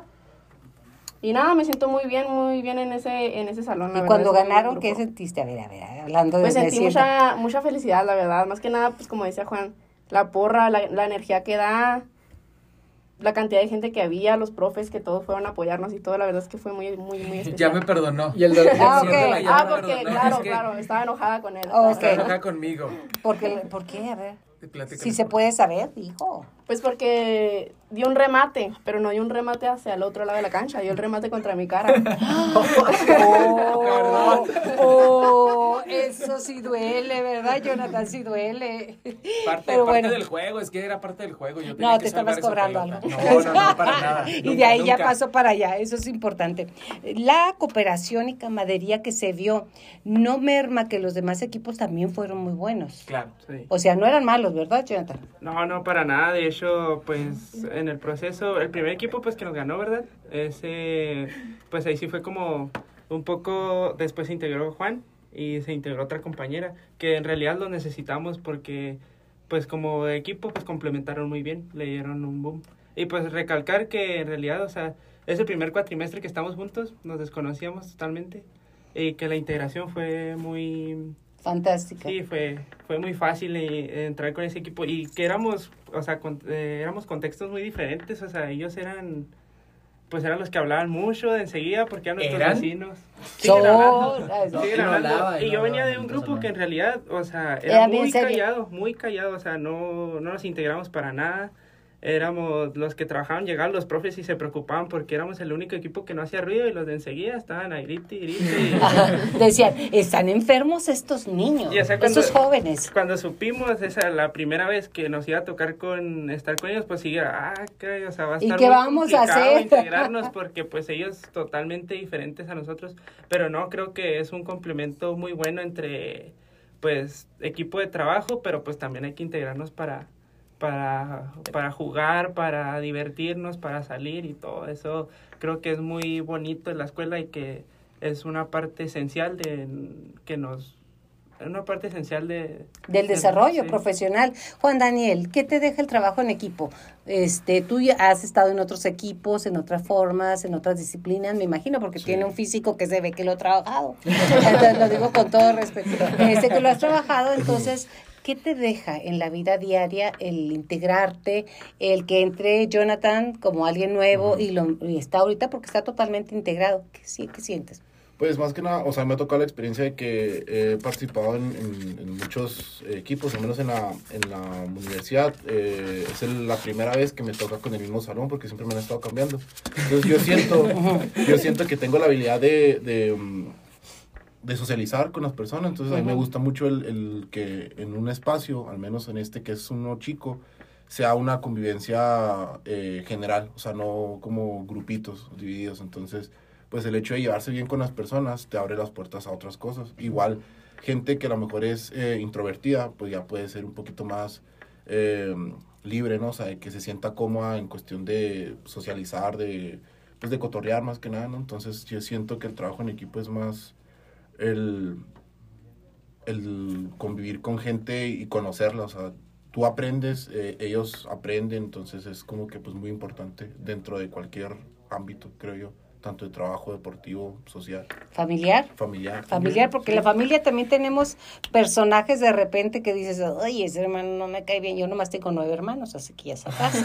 Entonces, eh, no, pues mis papás sí tenían tele, pero no la veían. si había tele, aunque usted lo dude. No, no, entonces cada uno de mis hermanos me fue mostrando una parte de diferentes personalidades e integración. Roberto, tú como maestro, ¿qué haces para integrar al grupo cuando entras a cualquier grupo, porque tú eres un maestro con mucha experiencia y mucha inteligencia emocional. Te la reconozco. ¿Será? Bueno, le tengo que preguntar a tu señora, ¿eh? O sea, Oye, Yola, fíjate que eh, el sistema que maneja la Universidad Tecnológica de Chihuahua es muy interesante en cuanto a la función de la tutoría, ¿no? Lo que conocíamos en otras instituciones como el asesor del grupo. Pero aquí, bueno, Es ya pues, de veras, ¿eh? eh, Sí, y, y justo, pues la exigencia es que, que haya un seguimiento muy puntual, sí a nivel grupal, final, pero incluso también a nivel individual.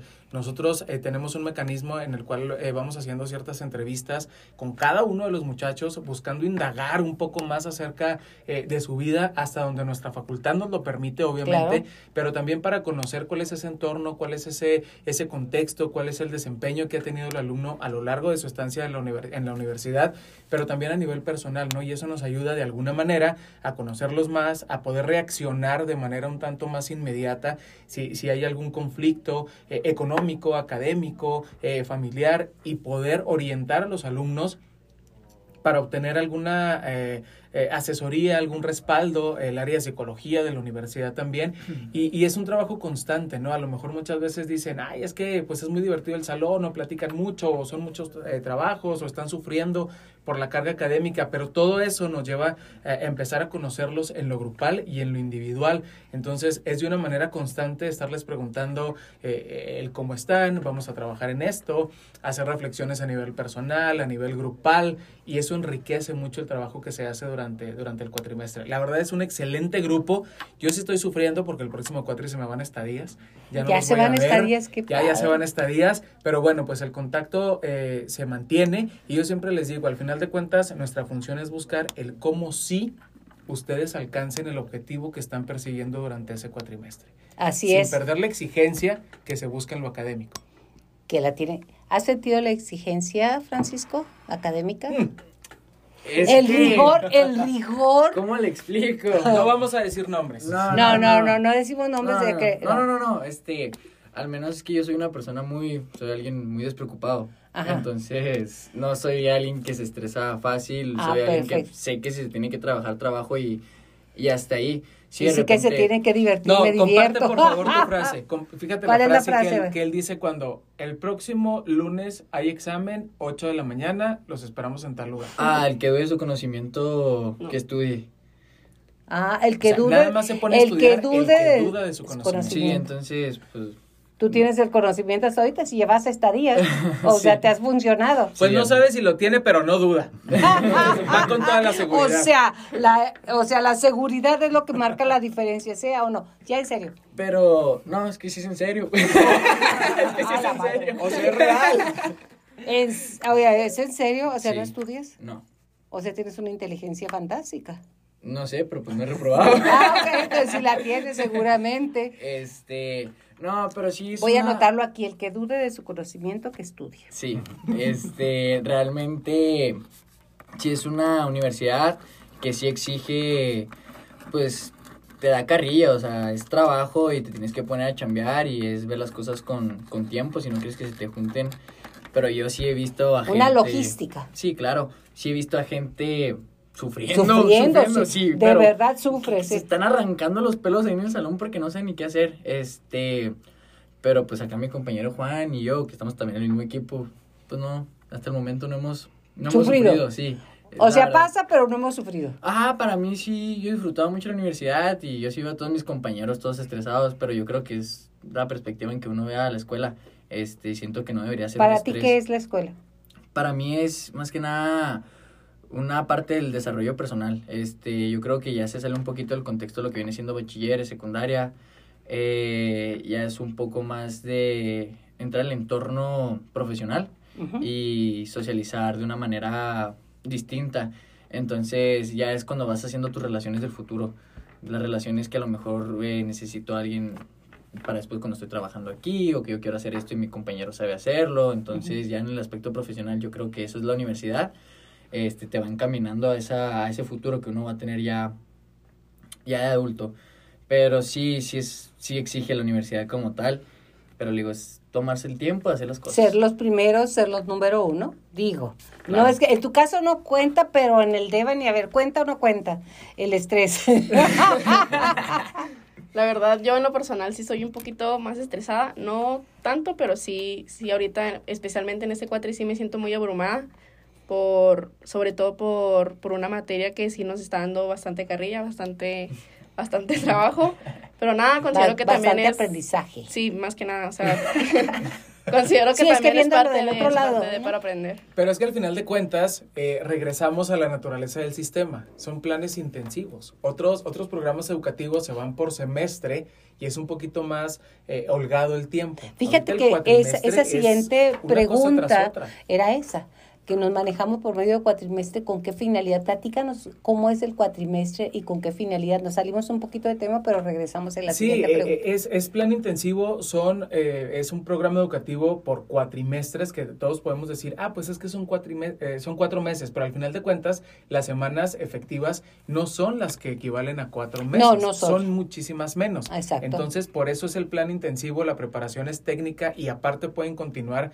con esa segunda titulación eh, en algunas carreras con la ingeniería, en esta carrera con la licenciatura, pero es que es prácticamente sin vacaciones, ¿no? A veces nos dicen, ay, es que los de otras escuelas tienen ya Dos dos, dos meses. meses. de vacaciones. Sí, pero nosotros no, y al final de cuentas, justo lo comentábamos ahorita, el término del programa educativo es en un menor tiempo que en otras instituciones eh, educativas, ¿no? Entonces, Y al ser intenso no tienes tiempo de que se te olvide o de que la, información recibida en el cuatrimestre anterior llegue en este cuatrimestre. O sea, Es continuo. Es continuo, entonces es estar formando al alumno constante, constante, constante. Vamos a tener dos largas semanas de vacaciones. Uy. que saben a gloria, en realidad saben a gloria. Es, para eso es, para que lo disfrutes más. ¿Qué vas a hacer en tus vacaciones, Jonathan?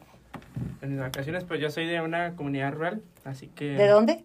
Soy de Ejido Dorado, eh, que está en Valle de Saludos. Allende. Eh, pues nada, pues quiero visitar a mi familia. Aquí estoy solo prácticamente, entonces sí los extraño mucho. No, tienes a la familia de N51, no estás ¡Eh! Maravilloso. Bueno, pues sí, pero pues extraño mucho... a La comida de mi mamá. Eh, extraño mucho la comida de mi mamá, sobre todo. Extraño mucho pues ver que los animales. Yo soy una persona que me gustan mucho los animales. La los- naturaleza. Sí. La, las vacas, todo estar allá. Creo que ayudarle mucho a mi familia, pues para mí es muy satisfactorio. Entonces considero que ya, ya quiero estar allá. ¿Te Quiero diviertes irme. Hoy me aquí? voy, hoy mismo me voy. Te diviertes aquí, te diviertes allá. Eso es lo padre. Te trasladas aquí, te trasladas. Sí, sí. Para ti, Juan, Daniel. Juan, Daniel. Ahora sí. Lo dije, no, pues es que lo tenía anotado en la otra hoja. no en esta. Ajá. Eh, las vacaciones igual. Sí, Ah, yo pues voy a disfrutar el dormir más tiempo porque me, se me dificulta mucho levantarme temprano. Tengo ese pequeño detalle. Es un detallito nada detallito, más. sí. Sí, que el maestro de las ocho, que es Roberto Elo, lo No, deja tú, de las 7, Yolanda, de Ah. las 7. Ah. Todos los días a las 7 de la mañana le voy a mandar un mensaje. Si no me contesta, va a ser inasistencia. Ah, ya te la sabes. Eh, hasta en vacaciones. Voy a- bueno, voy a tratar de, de, de recuperar horas de sueño para ya cuando estemos en la escuela el, el- el tener ya bien el horario. Pero pues más que nada trabajar. eh, trabajar y ¿En qué trabajas? Tengo un negocio con mi mamá ahí en, en mi casa. Tenemos una tienda de abarrotes. Entonces como ya está en lo que Sola. yo estoy en la escuela, entonces pues ya el hecho de que ya no esté en la escuela ya es más tiempo para ya el, el que descanse. Entonces pues ya como quiera, eh, pues nos echamos la mano con eso. Eso es parte de la universidad también, que da oportunidad de que se desarrollen laboralmente antes. ¿Por qué, Roberto? Justamente eh, eh, lo, lo platicábamos el viernes pasado, ¿no? Y hay que, hay que reforzarlo.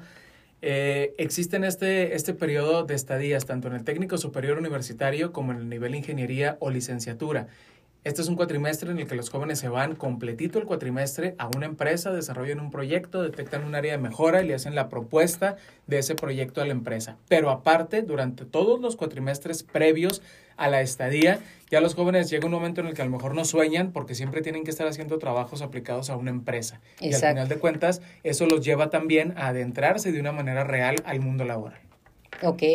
Ah, un caso de éxito de tus materias que dijiste, lo dudé, pero lo logré.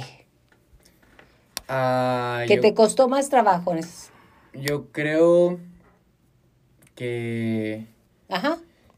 diseño gráfico. Diseño Es- gráfico. Sí, porque fue algo que me agarró en curva y yo nunca he visto utilizar, yo nunca he usado el programa en sí Adobe, o sea, de que Illustrator, Photoshop, yo nunca los había utilizado, entonces yo soy alguien malo dibujando, el dibujo pues no es lo mío. Entonces ya sí implementaba un poquito de que dibujar para hacer logotipos. Y, pero creciste y aprendiste esa área, ¿no? Sí, yo creo que ahorita es de mis cosas favoritas utilizar esos programas y Ya todo ven, eso. chicos, ya ven. Pero bueno, seguimos platicando con la pa- pandilla Telmex, Pandilla de cinco pesos, sí señor. Pero ganadores, ganadores de lo que es el intramuro de voleibol. Regresamos, vamos a una pausa en un minuto más. Ya, ya pasó, ya pasó, ya pasó, ya está en causa. ¿Quién es el Pero estás nervioso? muy nervioso, Roberto. Nadie, aquí nadie está nervioso. Aquí nadie es nervioso. Ay, ¿Quién? ya se me quitó. Si, si los nervios este, olieran, olería muy fuerte. ¿El desencargo, eh? Hieda, nervios. sí, pero ustedes no, ¿verdad? ¿O sí? No, es tranquila. Tranquila. O sea, estoy- Está- estás, estás muy protegida porque todos Sí. estamos contigo. Yo no. Yo cuando viene Roberto, yo descanso mucho porque pues Roberto, te dice todo Oiga, lo que si yo es- debería ay, decir. dos, Oye. ¿cuántos Pues, ¿qué le años duraste con este programa? Él hace este bueno, programa. más 11 en Televisa. 11 en Televisa, más Fíjate. este programa en, en, en la Pues universidad. no está Serrano. Y, y la voz, la voz de la la de la, La voz del la locutor. ventana, ¿no? ¿Qué? La, la, la, la gran venta anal de mueblerías Portillo. Y que, mira, pero se vendió así, así Rápido, se vámonos. vendió. Sí, ya inventa, yo quiero. Ahí voy. ¿A- ¿De a cuántos son? Ahorita me debería seguir pagando a Portillo, ¿no? Aparte de tres. Todavía Portillo debería seguirme pagando. Exacto, porque ¿Sí? pues sí. Oiga, aquí venden, o yo compro. Sí. ¿Y qué? Pues, Pues todos nos seguirle. hemos equivocado. Sí. Como conductores, eso es lo más normal, pero ¿qué haces con lo con el error o la equivocación que traes? como gracia. Exactamente. Yo siempre todo. les digo, nunca pidan perdón, No, nunca. porque lo hacen más evidente. Pidan Entonces, permiso. seguir, Sígale. vámonos. Tampoco. Porque mucha gente no lo, no lo detecta y cuando tú pides perdón o En disculpas en automático, Mm. ah, ¿qué dijo? Pero si tú, Se normal. quedan con la duda. ¿Sí lo dijo o no lo dijo? Exacto, Ajá. y ya. Entonces, el detalle es que no te pasen cosas buenas o tocas, pasen cosas malas, sino que haces tanto con las cosas buenas o las cosas malas que te pasan. Así es. que, dime, ¿qué vas a hacer en tus vacaciones? Yo voy a también trabajar. Tenemos un negocio familiar. También en Plaza Sendero. Riches. Puro emprendedor. Y le voy a ayudar a mi mamá más. ¿Qué es el negocio? Es de snacks. Riches Snacks se llama. Papas Riches. preparadas, cócteles. En Sendero. Sí. Qué padre para ir a gorrear ahí uno dos, ¿no? Sí, ¿Cómo no? estamos. Súper. Yo también. Ya estamos aquí nuevamente de regreso Cazadores en Radio Universidad con un equipo increíble. ¿Por qué? Porque son ganadores de los intramuros de voleibol comandados por el general, la voz, el amigo Roberto Elo. Me encanta tenerte aquí, Roberto. Decía que descanso mucho porque eres un profesional de la locución y lo haces muy bien. Ay, muchas gracias, Yolanda. ¿Qué, qué, qué te tomas? ¿A te Ahorita vamos, ahorita, ahorita vamos? ¿De ahorita qué se vamos, no se preocupen. No, la verdad mira, sí. La, la, la verdad es que es algo que disfrutamos mucho, pero aquí el, el, el capitán del equipo, ¿Quién fue? ¿O quién es? aquí el, el señor Beltrán era el que estaba ahí armando el equipo, pero al final de cuentas creo que sí fue un, como ahorita lo mencionaba, ¿no? Un, justamente eso, un trabajo en equipo. La verdad es que las decisiones eh, se tomaron entre todos, eh, la porra nos ayudó mucho, entonces fue el buen ambiente, como decíamos la semana pasada, ¿no? Fue el buen ambiente que se vivió dentro de la universidad, en la cancha de juego y el apoyo que al final de cuentas siempre se recibe por parte eh, de quienes comandan nuestra institución. Esta pregunta va directo a Francisco. ¿Cuál fue el momento más emocionante o memorable durante eh, las competencias de Intramuros? Ah, no, sin duda, yo creo fue en la final. Este, no, no tengo duda una, porque fue de que íbamos perdiendo el primer set, lo perdimos y sí nos ganaron por bastantes puntos. Ajá. Yo creo que sí, fácil unos 10 puntos eh, nos llevan ese set. Entonces ya como que la gente estaba un poquito, se caía y, y todo. Pero empezamos a jugar el segundo set y luego nos fuimos arriba, y luego nos volvimos a motivar, la porra empezó otra vez para arriba y, no- y que nos empatan. Entonces el partido sube, entonces cuando llega a 25-25, Ujú. 24-24, el partido sube a 26 y alcanzamos a hacer los dos puntos, entonces ese lo, ese set lo, lo rascamos apenas, ya nos fuimos al tercero. Y al tercero también volvió a subir, este, el tercer set se hizo 15 puntos, otra vez 14-14, subimos a 16 y también no lo llevamos, entonces yo creo que sin duda fue la parte más emocionante del torneo que estábamos tan parejos y que ellos nos ganaron el primero por mucho y que los otros dos los ganamos apenas. Este, yo creo que fue lo más emocionante, pero yo creo que sí se ganó por, como por la garra. Muchos creen que nos estábamos peleando, ¿verdad? Pero pues, digo, son, son los, son los gritos de cariño. Exactamente. Juan Daniel, ¿cuál fue la estrategia que siguieron? O el enfoque principal. Un Eh, enfoque. El disfrutarlo, o sea, siempre hablamos antes de los partidos y era el, el disfrutar, y que a eso estamos ahí para pues, divertirnos, ¿no? Más que nada, porque pues sí, uno compite para ganar, pero el hecho de enfocarse tanto en eso a veces no da buenos resultados, entonces más que nada Porque se estresan, se suben los, los ánimos, Sí, va, se caldean, se caldean y se prenden los la energía de voy a ganar, Exacto. este mes, y sale, Sí, las, pues las sale, las cosas cuando no te enfocas en que es un partido de amigos. Sí. Bueno, eso también hay que resaltarlo, Roberto. Se me ha pasado a decir que los intramuros fueron entre maestros y alumnos. Sí, claro, los equipos pueden estar conformados eh, por maestros y alumnos, incluso también por todo el personal administrativo. Administrativo. Sí, la, la primera derrota la tuvimos frente a, a compañeros administrativos. Entonces, toda la comunidad cazadora se integra justamente en estas actividades. Eso no lo habíamos hecho sin hincapié y es muy importante. Continuamos, por favor. Ah, decía que, que sí, más que nada al disfrutarlo porque, como le comentaba, lo- la energía que sentían los partidos era algo pues muy padre, ¿no? El que estaban ahí los de nuestro salón, salones de, de amigos, incluso ya al último la carrera, cuando éramos el de los últimos únicos equipos dentro de la carrera, entonces el apoyo era como que el disfrutar el juego, o sea, tener ahí como que el divertirnos. Jonathan, ¿cuál fue el equipo o jugador más difícil en el cual te, el que dijiste, este sí nos va a poner una recia? Como dicen los jóvenes, recia. Como dice la chaviza. Es que, a ver, que, que sí decíamos mucho que, bueno, pues es que si no la creíamos que nosotros íbamos a ganar, o sea, siempre fue así. Sin embargo, pues consideramos que el más fuerte iba a ser el de la final y dicho y hecho. ¿Quién fue el de la final? Eh, Dixie Normus se Sí, llamaba así. es. Eh, ellos, ellos estaban muy fuertes juntos. Los de mantenimiento creo que generalmente son los que ganan en la universidad. Entonces... Ganaban. Ganaban, ahorita ya somos nosotros. No, no es cierto. Saludos a ellos. Sí, claro, claro. Bueno, no, Saludos, saludos. ganaban. Entonces, ellos se habían enfrentado en una semifinal entre mantenimiento contra otro mantenimiento, dos equipos. Muy fuertes los dos, entonces cualquiera que pasara, pues sabíamos que iba a ser un reto. Y veníamos de una muy buena racha que todos los partidos los habíamos ganado únicamente en dos sets. Ok. Entonces traíamos mucha confianza, pero pues sí llegaron ellos y fue como totalmente un cambio. Hay que, hay que reconocer que nosotros siempre empezamos mal los partidos. ¿De veras? Sí, sí empezamos ¿Por qué? Nerviosos, el Ajá. profe Elo, nerviosísimo al principio. Ah, no, no te creo, tiene inteligencia emocional fuerte No. Roberto. Ay, no. Pero no De soy deportista. Yola. Empezaron, em, no eras. Lo consumía la porra. Así como dijiste, ganaban, ahora eres. Ahora no era. Ok. Ok. Lo consumía la porra. Siempre Me empezaban, me decías, inseguros o con miedo. Inseguros, eh, con muchos errores, errores de comunicación en, muchos, en muchas ocasiones, o sea, que no nos hablábamos y que nos atravesamos y que estábamos en otro lugar que no era el nuestro. Así empezaba, pero pues lo íbamos llevando. Es, era lo que le comentaba en la camioneta, o sea, tenemos mucho carácter y creo que lo sabemos llevar. Poco a poco vamos sacando los puntos que necesitábamos y pues alcanzábamos, aunque fuéramos muy abajo, alcanzábamos ese marcador. Pero sí en la final, como es que yo soy una persona como muy intensa, entonces creo que me enojaba cuando no me salen las cosas, como soy muy competitivo, me enojaba, me molestaba, pero pues creo que es lo bueno de un equipo, o sea, creo que en los demás pues hay más tranquilidad, en el caso de Evany que era una persona, "Eh, pues cálmate, el profe también, y... Aunque debo confesar que recibí un grito no. de Maldonado. ¿eh? Ah, ¿en serio? Sí, ¿Qué- ¿Qué regaño. cuesta? ¿Cuántos puntos? No, muchos, y luego tengo el video. Ah, ok, perfecto. Eres competitivo. Sí, sí, ¿Y eso muy- lo tomas como bueno o como malo? Pues es que tiene las dos cosas, porque al final siento que cuando se me están yendo las cosas, no disfruto el juego. O sea, Ah, Ok. cuando siento que no, no están yendo las cosas como yo quiero que vayan, ahí como que pierdo el control y no, no lo disfruto. Mientras vayan bien, pues lo disfruto. O sea, Exacto, entonces ya sabemos que hay que verlo ahí.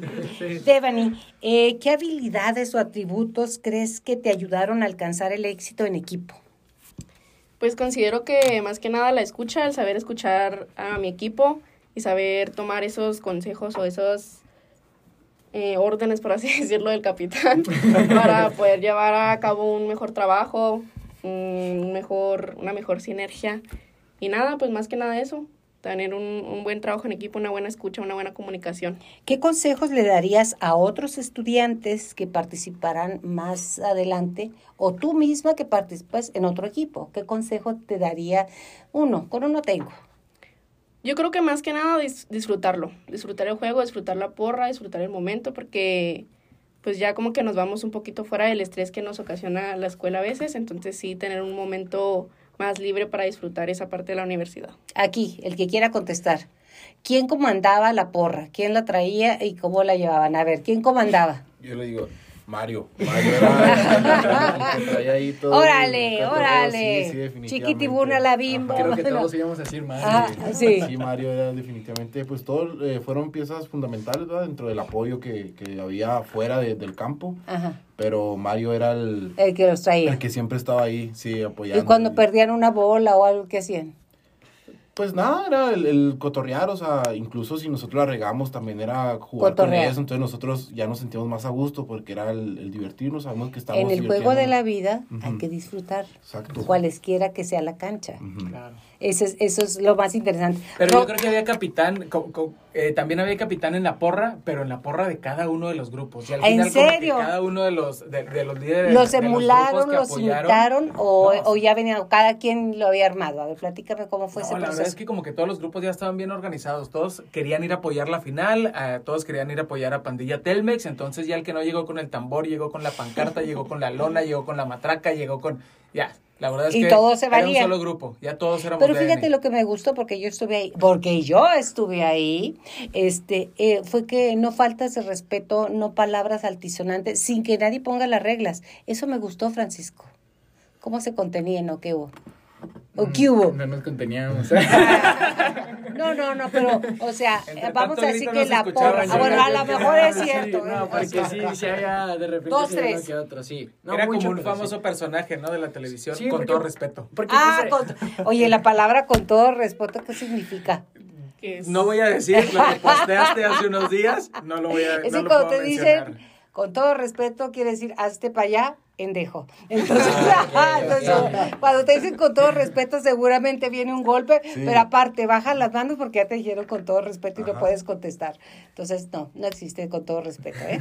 A ver, va, la pregunta sigue. Ah, no, sí, sí había majadería, la verdad. Sí, sí nos, sí nos desquitábamos, sacábamos todo ahí, y parte de la porra también. Este, pero no, no se crean en medidas moderadas, diría yo. Ajá. Este, sí, No eran- no eran nada del otro mundo. Exacto, y la porra igual, y más que nada que se me hacía muy chistoso, se me hacía muy padre, pues, que de hecho otras carreras, muchas veces cuando jugábamos nosotros a lo que era la pandilla Ujú. Telmex, iban y nos echaban porras a nosotros. ¿En Entonces, serio? Ajá, o sea, se juntaban con la porra nosotros y... O sea, el carisma que ustedes tienen, la, vamos, la integración, el compañerismo, llamó la atención a muchas más personas, el Sí. apoyo entre ustedes Sí, sí, sí, sí, de hecho sí. y la unión. Ah, pero así como ganamos porra a favor, también porra en contra. De hecho, pregúntale al profe. A ver, profe, va. Uno que otro. El profe Javi, ¿cómo se portó? No, no, no, el profe Javi estaba con nosotros. sí. Ah, bueno, El profe Javi estaba con nosotros, por supuesto. Ajá. Pero no, luego ahí, pues es, es, es la pasión del momento, ¿no? Y hasta, pues los alumnos y maestros de otras carreras es, pues, es echar porra en contra de, de- del rival, por Claro, supuesto. claro. Es sacarlo de su, De de, su su, zona de concentración. y de repente sí lo lograban, debo admitir. Claro. Sí, sí lo lograban. Los Y de repente escuchabas. La porra que empezaban a tratar de desconcentrarme, te juro que yo pensaba, No le voy a hacer caso. Y la voy a regar con esta porra en mi contra, ¿y qué crees? La regaba. La regaba, por Totalmente, supuesto. Claro, sí, sí, sí, sí. influían. Casi lloraba el profe, ya está. Lo soñó una semana. A ver, cuando ya supieron que llegaron, primero iban en el primer set perdiendo con bastante, en el segundo se equilibraron y en el tercero, ¿cómo fue el gane? Íbamos perdiendo también. eh, también íbamos perdiendo. No. Sí. Yo, yo, yo le quiero platicar esa A ver, situación, va. que la tengo muy presente. Ajá. Imagínense la situación, era 14-14, marcador empatado, y era para 16 puntos, y nuestra compañera Ari traía el saque, entonces nosotros Ajá. la bola, y, y hace, hace el saque y anotamos, vamos Ajá. 15-14, y ya pues teníamos la presión encima, ¿no? De, Del tiempo y todo. Toda la porra así Sí, sí. encendida con, el, con la energía, y todos Sí, gritando, o sea, la energía, esa es la palabra, sí. Y pues Ari ¿Cómo tenía le toda la presión. Así toda la Ajá. presión pues estaba en ella, ¿no? De que Mm. si anotamos, eh, pues ya ganamos. O si era en ¿En punto en serio? contra, era empatar otra vez y pues ya se sentía más la presión. Y, y se avienta el saque, los, los contrarios reciben y como que no supieron el contener el balón, que la sacaron fuera del Y, campo y ahí... y bravo. Ese Pero ahí, pero ahí déjame decirte ¿Qué? que se revive esa emoción. Responde el equipo contrario y luego la avientan como que a- a- a- a- hacen una, una primera respuesta, ¿no? Ajá. Y en la segunda respuesta justamente va para afuera. Pero en esa primera respuesta, Valles brinca ya celebrando el triunfo. Juan ¿En Daniel serio? Brinca, pero luego como que se regresa inmediato y se aquí contiene aquí en el estoy. brinco Aquí hasta estoy. que se asegura que va para afuera y luego vuelve a rebotar. Ah, ok. Tú dijiste, calma, Sí. calma, calma. Espérense, no brinquen tanto hasta, que, hasta, que- hasta verla afuera. La emoción, Ok, sí. ok, ok, ok. Esas son la emoción de vivir y de sacar la adrenalina y de lograr metas. Claro. Exacto. Porque esta meta que lograron es tan importante como las metas dentro del ambiente educativo o dentro del ambiente laboral. Los que tienen trabajo, ¿tú tienes trabajo, Fran? Sí. queremos ¿Eh, ir ¿Qué a haces? A ver. Ah, le hago marketing a diferentes empresas. Oh, muy bien. ¿Digital? Sí. Ok, ya saben. Llame usted y pregunte por él al 00. No te ganas. Ahí en la Universidad Tecnológica de Chihuahua, que es el teléfono. 432-2000. Exactamente. Y, y pregunta por Francisco Beltrán. Beltrán. y ahí pueden ver. Estamos, estamos a la Marketing, orden para lo que necesiten. Este, ¿Ahora hacemos es un poquito de todo. Trabajamos todo lo que es la social media. Este, hacemos logotipos, hacemos todo el branding, creamos marcas, hacemos segmentación, creamos publicidad, generamos mayores ventas y también ayudamos a, porque lo hago yo con un compañero, este, también ayudamos un poquito a mejorar organización, fidelizaciones de cliente, a, y poder un poco a establecer el, el producto, porque muchas veces eh, la gente aquí en Chihuahua no le apuesta tanto a la publicidad. Cierto. No, no le apuesta tanto a la publicidad, le tienen miedo a, a, a invertir, pero la verdad que la publicidad es muy bonita. Eh, realmente puede Es más, ser- sin publicidad ahorita no hay negocio. Exacto. Para acabar. con- Eh, yo creo, en mi punto de vista, no puede llegar alguien a asegurarte que con el marketing vas a tener ventas, porque puede ser un excelente producto, puedes tener una excelente publicidad, una, ex- una excelente mercadotecnia, pero si ya el trabajo al servicio al cliente, si ya el trato a tus clientes no es El bueno, entonces de nada va a servir Na- que tengas una buena publicidad. Entonces también es un poquito lo que nosotros... Es el equipo, volvemos a lo ajá, mismo. Es lo que tratamos de, de aportar.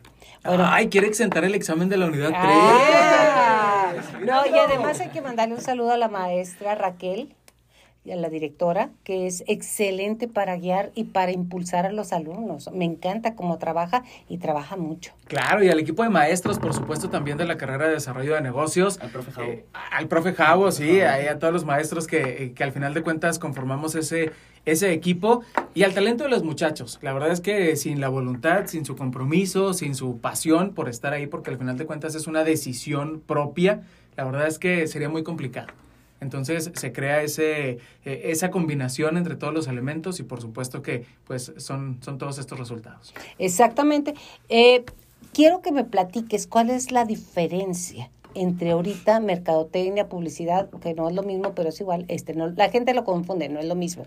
¿Cuál es la diferencia de hace 10 años a ahorita aproximadamente? Claro que hace 10 años tenías 11. Ah, no es cierto. Sí. Pues sí, sí, sí. Sí, 11 hace tenía 10 años. 11, Sí, por sí. Entonces, pero si veías, si observabas, porque ver es una cosa y observar es otra. Sí. ¿Cuál es? Y además tienes que hacer un comparativo, porque la gente que ya tenemos una determinada edad no nos abrimos a lo que son redes y sin redes ahorita o social media no hay nada. Exacto. Yo creo que la diferencia que, que hay tan solo son las plataformas. Eh, yo creo que tenemos que adaptarnos a lo que está ahorita en tendencia, realmente porque antes era lo de todo, radio, televisión y periódico. Y ya si querías un espectacular, anuncios físicos. Y eso es en el mejor de los casos, que tuvieras el dinero. Exacto. Y ahora yo creo que mucha gente se niega a, a aventarse a hacer unas cosas que ahorita están pegando, a lo mejor de manejar su publicidad por TikTok. TikTok es una manera de hacer visualizaciones entre comillas fácil y, y yo creo que sí, hay muchas cosas que están prestando a comparación de antes que puede facilitar que tu negocio crezca dentro de la mercadotecnia. Maestro Elo, ¿es importante la presencia de los influencers dentro de la mercadotecnia o cómo se maneja eso? Vamos a entrar un ratito en mercadotecnia y regresamos, ¿ok? Pues es que mira, al final de cuentas es parte de la evolución y es parte de la exigencia social, es parte de, de esa transformación que, que, está viviendo el mercado y por supuesto ahorita las figuras que, que son influencia en todos los eh, giros comerciales, claro que tienen un peso importante, ¿no? Y al final de cuentas las empresas pues de esas herramientas se están agarrando para poder alcanzar eh, mercados a niveles masivos, a niveles mundiales y como lo mencionaba ahorita eh, Francisco, el alcance es inmediato a través de las plataformas digitales que son muchísimas. ¿Qué es lo que tienen que hacer ahora las empresas? Pues al final de cuentas, con una sola palabra, ¿no? Evolucionar, transformarse y adoptar justamente esas, esas plataformas y hacerlas suyas. Ahora son plataformas que eh, les permiten generar eh, campañas a muchísimo menor costo. Estaba por ahí estudiando un, libro por ahí de Daniel Coleman que dice, no decía porque ahí está el libro, que la nueva forma de hacer películas, que hoy te están de, muchas detenidas, no hay muchas nuevas, es que tú en tu control de la televisión tengas para pedir los lentes que trae la llorana, los trae cualquier artista, la bolsa, y te llegue inmediatamente por Amazon, pero lo puedes pedir desde ahí. ¿Qué tan real? ¿Has oído algo de eso, Francisco? No, la verdad que... No. Pero es fantástico. O sea, sí, sí, la verdad que sería buenísimo. Porque sí es demasiada influencia de que, ah, qué padre zapatos trae, qué padre. Inmediatamente, sí, sí, sí, sí, vámonos. Eso estaría, pues, estaría súper bien. Sería una cosa, yo creo, siguiente tecnología. Es la, ¿verdad? el siguiente punto, ¿no? Ajá, el siguiente 4.0. paso. El siguiente paso. Pero sí sería algo muy impresionante. No había escuchado eso, pero se me hace una idea muy, muy Sí, buena. lo tiene Daniel Coleman. Y al, Sí, final, y al final de cuentas, ahorita los muchachos y ellos te pueden, te pueden explicar eh, de manera más detallada eh, lo que están haciendo, porque durante todo este cuatrimestre han estado experimentando justamente con esa mercadotecnia digital. Entonces se han dado cuenta que de manera inmediata el alcance que tienen las herramientas, pues es, fan- es fantástico. El detalle es para todas las que, empresas. ¿para bien o para mal? A- ahorita tiene lo el están mismo manejando impacto. para bien, Ajá, ¿cierto o sí. no? Sí, sí. No, pero yo estoy hablando que un error Claro. en una plataforma o en un TikTok te tira todo. Entonces, por eso es importante acercarse a profesionistas, profesionales de esto, ¿verdad, Deben? Sí. ¿Cuál es, cuál es, cuál es Sí, tu trabajo? Sí, dentro de las plataformas. ¿Qué están haciendo ahorita? Ahorita estamos trabajando con, con dos empresas, estamos haciendo campañas publicitarias, estamos creándoles un, un proyecto para, para poder aportarle algo a la empresa. Por ejemplo, yo en mi equipo estamos trabajando con Pizarro Robots y con Arena Lencería. A las dos les estamos haciendo publicidad, les estamos haciendo, pues más que nada, marketing digital en, en varias plataformas digitales. Y nada más que eso, nada más que nada eso. Yo quiero que me platique el maestro Roberto Elo al respecto de los laboratorios que tiene la carrera de desarrollo de negocios. interesante, pero me gustaría también que ellos tomaran la palabra y nos platicaran de qué manera les ha servido de estos laboratorios para obviamente llevar a cabo las actividades, las tareas, las prácticas que cada uno de los maestros eh, les asigna, ¿no? Porque tenemos pues varios laboratorios que han sido muy útiles para el aprendizaje, pero también para, para hacer La sí que práctica. las tareas. A ver, ¿quién, ¿Quién yo? A ver, vámonos. Ah, Con Jonathan. Pues para decir la... donde hacemos los podcasts, ¿cómo se llama? Olvida. Cabina de La au- cabina La de la cadena de audio, pues nosotros tenemos un, un podcast que se llama Hablado en México. ¿Cómo? Hablado en México. Ok, búsquelo hablado en México. Eh, pues hablamos de diferentes temas y creo que pues el audio pues se escucha mucho, muy bien. O sea, a diferencia de como lo hiciéramos nosotros en nuestra casa, con un simple teléfono, Ajá. con un micrófono, pues creo que facilitarnos eso nos apoya mucho. En cuanto a la edición, tenemos los programas de Adobe en los laboratorios de informática que también nos facilita mucho a que nosotros no tengamos que pagar por nada ahí y que pues la edición sea rápida en el momento. También tenemos el- el- la cabina o el estudio de fotografía que pues también ahí nos hemos tomado muchas fotos ejecutivas. Y aparte, saber tomarle fotos a los, Sí. a los productos, ¿no? Al Sí, proyecto, a los planes. Sí, Eso sí. es importante. ¿Qué más? A ver, dime, por favor, Juan Daniel. Ah, yo también quiero hacer promoción a mi podcast. Se llama Flashback FM. Y sí, como comentaba Jonathan, eh, pues son eh, herramientas que nos brinda la, la universidad para más que nada facilitar el trabajo que, que debemos de hacer. O sea, que es un trabajo más elaborado ya con, con equipo profe- profesional eh, y que al final de cuentas nos sirve para, para aprender ¿no? a usarlos, cosas que no sabíamos usar, por ejemplo, ya sabemos programar para grabar el, el podcast así nosotros solos o edición de video, fotografía, tomar fotografías, el- el- las luces y todo eso, entonces pues es de mucha ayuda todo eso porque pues, no en cualquier universidad tiene esas herramientas. A eso me refería contigo, ahorita regreso contigo, de nada más con el maestro Elo. Decir que hemos estado en televisión y el set que tienen de televisión no le piden nada a nada de No, las que existen supuesto. aquí localmente Al final de y nacional, ¿eh? Eh, justamente yo al final de cuentas pues se trata de profesionalizar ahorita lo mencionaban eh, los chicos no profesionalizar eh, el aprendizaje las prácticas para qué pues para que ellos tengan ese conocimiento real de lo que se van a encontrar allá afuera no y tengan las bases eh, profesionales valga la redundancia para poder hacerle frente a ese mercado a esa competencia que allá afuera se van a encontrar que tú y yo sabemos que es indiscutible y que va a suceder Feroz. de esa manera Feroz. por supuesto, y, y que al final de cuentas pues ellos puedan defenderse ante esa, ante esa competencia y es algo que se ha buscado, ¿no? De una manera constante, equipar los laboratorios, equipar los laboratorios, a estarlos actualizando de una manera eh, eh, constante, de una manera permanente, justamente para que el resultado sea este, que los alumnos se sientan confiados, que traen las herramientas, que traen las bases y que salgan allá afuera sintiéndose campeones también. Lo son, ya Claro. que tenemos campeones. Y en ese momento yo quiero hacer un reconocimiento a nuestro rector, que la verdad está muy pendiente de esto, el doctor Tamel Atie. Flores, que está pendiente de que salgan con todas las herramientas para llegar a donde van. ¿Que a dónde van?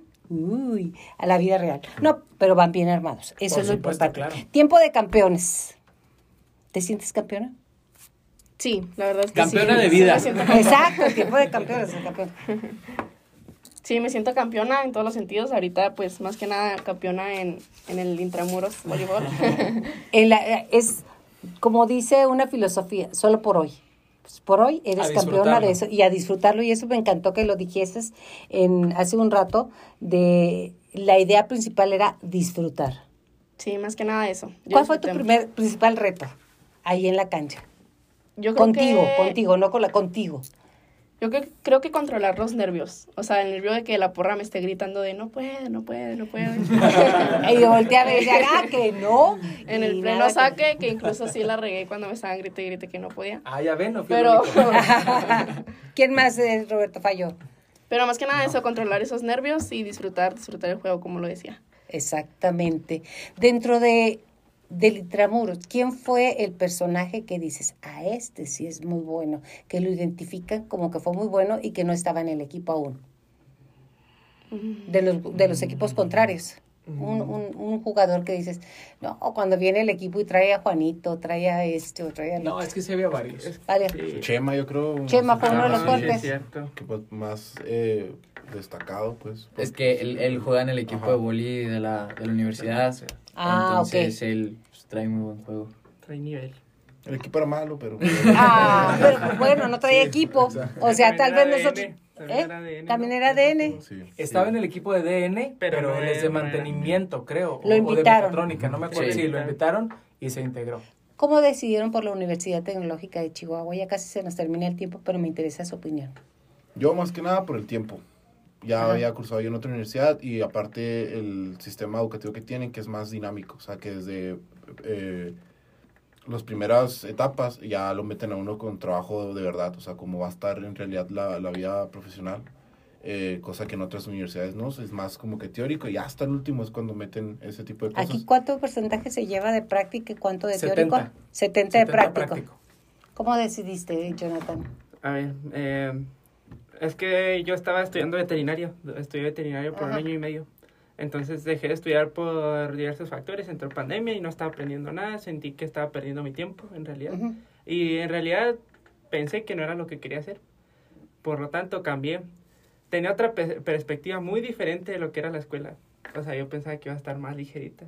Y nada que ver, cuando entras a la escuela es todo, todo un reto mantenerte. Es muy fácil entrar, estar y salir de ahí. Mucha gente que va a hacer examen el próximo, en el próximo mes, no creo que va a decir que es muy fácil. Rápidamente me voy contigo. Ah, yo también estaba en otra carrera y yo por, por lo que me metía a la UTEC fue más que nada porque, como comentó mi compañero Juan, Juan este, te implementan este, el caso o sea, lo, la teoría a practicarlo Pero ya. ya, ajá, exacto. Entonces, eh, muchas veces cuando vemos teoría, vemos la teoría, nos entra por una oreja, nos sale por la otra, Claro. pero al implementarlo en práctica, yo creo que es cuando, inmediato. cuando se nos queda. Ajá. ¿La Entonces, recomiendas? 100% sí, sin ninguna... Aquí está el maestro. Devani. Yo también, más que nada, por el modelo edu- educativo que tiene y porque había escuchado muy buenas referencias de la universidad. Y la verdad es que sí, para nada me arrepiento. Considero también que es, o sea, es una universidad que respalda en todos los aspectos. Quiero mencionarlo también, por ejemplo, ayer en la manifestación de nuestra compañera Ariadna, que en paz descanse, cómo los profesores asistieron a la, a la manifestación y cómo se movieron y cómo teníamos ese respaldo por parte de ellos. La verdad es que es muy bonito. muy, La muy semana bonito. que entra estaremos hablando a ese respecto ya con información. Roberto, ¿cómo decidiste entrar a la UTEC como maestro? Híjole, fíjate que siempre me hacen esa pregunta y yo les digo que eh, mi carrera profesional va, va, va de la mano con lo que estoy haciendo, ¿no? Al final de cuentas es el área de humanidades. Eh, eh, mi experiencia en los medios de comunicación es justamente eso, transmitir la información, recibir retroalimentación y es lo mismo que estamos haciendo en la universidad. El poder recibir la retroalimentación y el trabajo de, eh, de los compañeros, de los alumnos, es sumamente enriquecedor, es algo que se disfruta mucho y al final de cuentas, pues este, esta, esta parte de- del área de humanidades no sería rica, no sería exquisita si no estás justamente con las personas recibiendo esa retroalimentación de manera inmediata. Entonces, pues una experiencia que no cambiaría. Así es, y bueno, yo lo que no cambiaría es que en esta, en esta transmisión se sintió la cooperación, entusiasmo, celebración, risas, compañerismo, unión, apoyo mutuo, identidad, como en el caso de todas las alumnas que fueron el día de ayer frente a Palacio a protesta, también es identidad y fue identidad y fueron fuertes, pero eso estaremos hablando, invitamos la próxima semana. Por lo pronto, me Saludos, de- saludos, Yola. Saludos Ah. al DN51M, si no, no nos lo van Desarrollo a de perdonar. negocios El 51 pasillo y me mandan M. saludos, me mandan saludos. Pero Entonces, do- tres nombres, tres nombres, está. tres nombres, tres. No, yo no tres quiero decir nombres, nombres tres Mario. Saludos a Sedka, Aurora Karen, Emma y Citlali. A Brian Ah. Fabián Cos. Claro, Brian Fabián. Y No luego, mencionó su novia, ¿eh? rápido, rápido, rápido. ¿A quién? A Jaycee. A Jaycee. Ok, yo le saludo a usted que nos escucha, que nos escucha semana a semana y que el día de hoy estuvo con nosotros. Yo me voy agradeciéndole a Mari Mascorro, a Radio Universidad y a usted que nos acompaña conociendo a cazadores de la Universidad Tecnológica de Chihuahua semana a semana. Mi nombre es Yolanda Miranda y me encanta estar en contacto contigo. Hasta la próxima.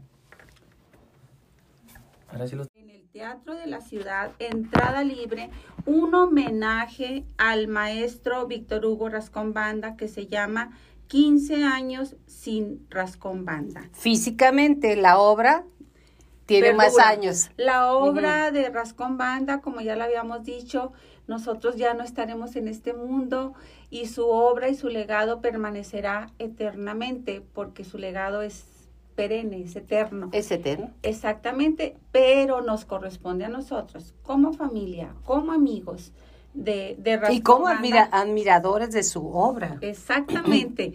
Y ahorita vamos a sembrar esa semillita de Víctor Hugo Rascombanda en Andy. Exacto, mira, le trajo a regalar unos cuentos que cuáles son, Andy, a ver, léemelos, nada más así en los títulos.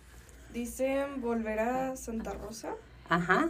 Es que cada uno, Andy, tiene tres o cuatro cuentos. Ah. Y todo se llama la saga, se llama Volver a Santa Rosa. Exactamente. Es, de- es un libro de cuentos que se llama Volver a Santa Rosa, pero son 13 cuentos en total. Mm, Entre ellos, el primero que, que, que- que tuviste en tus manos es la salida de Víctor Hugo Rascombanda de Uruachi. Porque ¿Cómo? era de Uruachi. Ah. Él era de Uruachi, de un pueblo enclavado en la Sierra Tarahumara. Eh, en la época que él salió, en los años que él salió de Uruachi, estamos hablando de 1950, más o menos.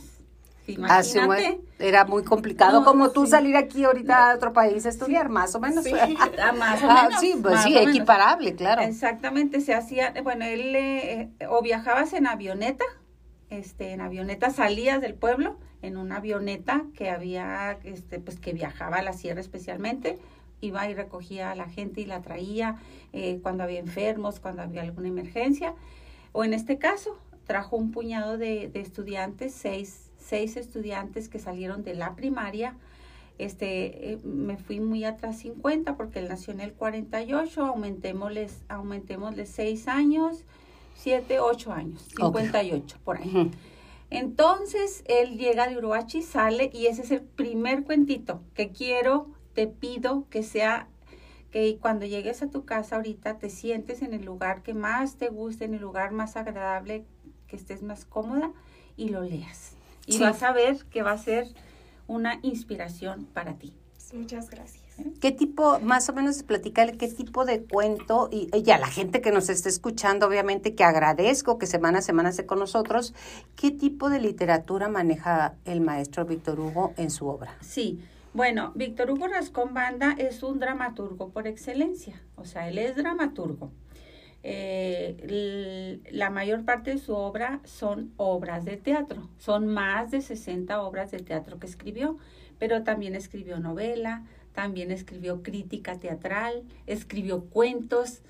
eh, Escribió también este, cine, películas, cine, guiones, de cine.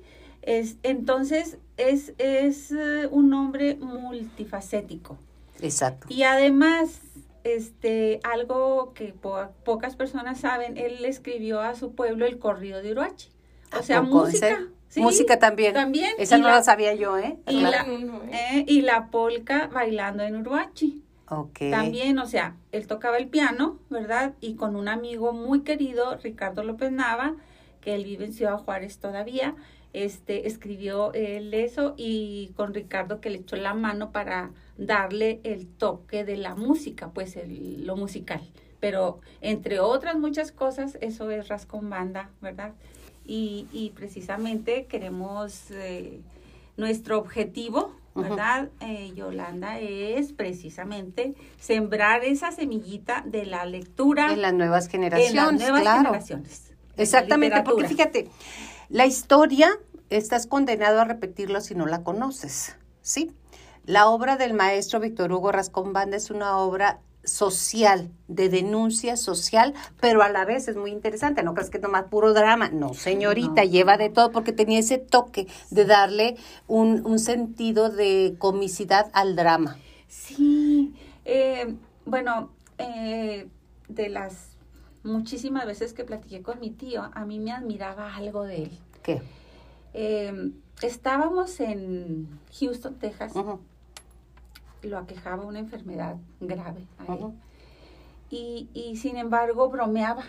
Claro. bromeaba con lo que le estaba sucediendo, bromeaba con, con, con las agujas, con, con las tripas que decía él que traía puestas. Y le decía yo, tío, pero ¿cómo es posible que usted esté así en la cama y esté mal y con una enfermedad y eso y lo otro? Y se esté burlando de sí mismo y se esté riendo de sí mismo y esté haciéndonos bromas y haciéndonos reír. Y decía, así debe ser. Claro. Así es la vida y así debe de ser. O sea, hay que, hay que ver la vida de frente, tomarla como viene. Y en este caso él, eh, incluso en uno de, de- de sus, um, pues es novela, ¿verdad? Autobiográfica, que es eh, Porque a mí diario de un condenado. Él escribe de su enfermedad y lo hace como tú acabas de decirlo, Yola, de una manera tal que no pareciera que está él- que él es el enfermo. Sí, que él se sentía condenado porque en realidad la, la enfermedad que, que tuvo es una enfermedad que lo llevó a la muerte. Estaba condenado como cualquier condenado. Exactamente. Y sin embargo, lo hace de una manera, lo, lo platica de una forma que te hace sentir menos mal ante una enfermedad Que de eso se incurable. trata la vida, Andy. Puedes hacer la pregunta que quieras, ¿eh? O Sí, sea, como que bien. entra en el diálogo y puedes hacer la pregunta que quieras. Yo quiero en este momento mandarle muchos saludos a tu mamá. Sabemos que nos está escuchando, Exacto. hermana del maestro Víctor Hugo Rascón Banda, que ojalá lo hubiéramos tenido aquí para que nos platicara cómo fue la infancia con un genio. Desde mi punto de vista, tu tío fue un genio porque captar la vida, y aparte no crees que nomás se dedicaba a escribir y leer, no, no, no, no. Él fue de, de formación abogado, licenciado, con un doctorado también. Entonces, decía que él trabajaba para el teatro, o sea, trabajaba para poderse dar el gusto de escribir todo esto, de hacer sus obras de teatro, de, de hacer una denuncia social sobre las cosas que pueden ser en este momento o en el momento que fueron, 60, 70, 80 y 90 todavía. Así es. Eh, yo he visto poca obra de, ella- de él, o sea, no mucha, pero en realidad eh, yo lo que te puedo decir es que me encanta. Sazón, el Sazón de Mujer me encantó. Es un libro, es una obra fantástica por Luisa Huerta. Pero antes de que nos salgamos, porque yo estoy haciendo aquí una mixtura, Andrea, te vamos a, a- a poner aquí un ratito más, pero quiero que me digas del próximo sábado, en punto de las seis de la tarde, Teatro de Cámara, te lo vamos a repetir una y mil veces. ¿Por Sí. qué? Porque vas a llevarte una gran cantidad, un bagaje cultural que se te está otorgando, porque es un evento gratuito, es un evento en el cual vas a conocer la obra, la vida, la, la vida y más que todo, la forma de enfrentarla con una sonrisa y una comedia, una tragicomedia. La vida es tragicomedia, te pasa algo bueno y luego viene otra, otra cosa mala y así te la vas llevando. Entonces, de la mejor manera. Y el aprendizaje es gratis. Así que en punto de las seis de la tarde, Teatro de la Ciudad, serás bienvenido. Yo quiero preguntarte a ti de qué va a constar el evento. Sí, claro que sí. Yola, con muchísimo gusto. Bueno, este, como bien lo dijo mi amiga Yolanda, eh, eh, esto es, esto es un, esto es una gala. Esto es una gala. Sí. Esta es una gala, este es un homenaje a Víctor Hugo Rascón Banda en memoria a 15 años de su partida física. Y, y fíjate que algo que nos ha hecho, nos ha pasado, ¿verdad? Como que se ha vuelto un hashtag, hashtag, ¿cómo Hashtag, se dice? ¿cómo se dice? Hashtag. Hashtag, Sí, ¿ves? hashtag. Es que ellos nos enseñan los Claro. neologismos. Nosotros vamos a entrar a leer, nosotros vamos a aprender. ¿Cómo es? A ver, Hashtag. hashtag. Hashtag 15 años sin Rascón Banda. Eso. Eso, se ha vuelto. ¿Por qué? Porque es increíble este, ya como la gente reconoce este evento.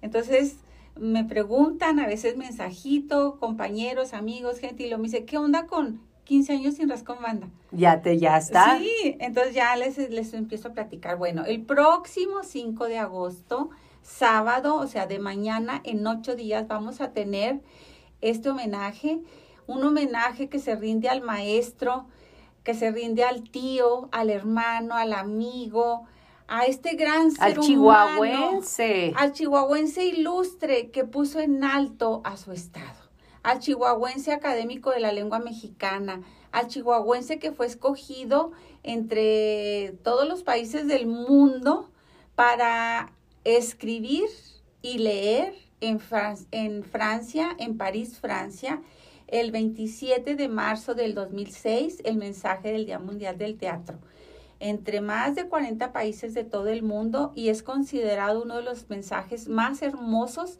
desde el año de 1960 que se inició con esta tradición. Fíjate que además eh, es de, de- de un gran literato, un gran ser humano que fue y que prevalece su obra. Es un romántico de la lengua española, porque lo habla con un romanticismo y con una entrega fantástica.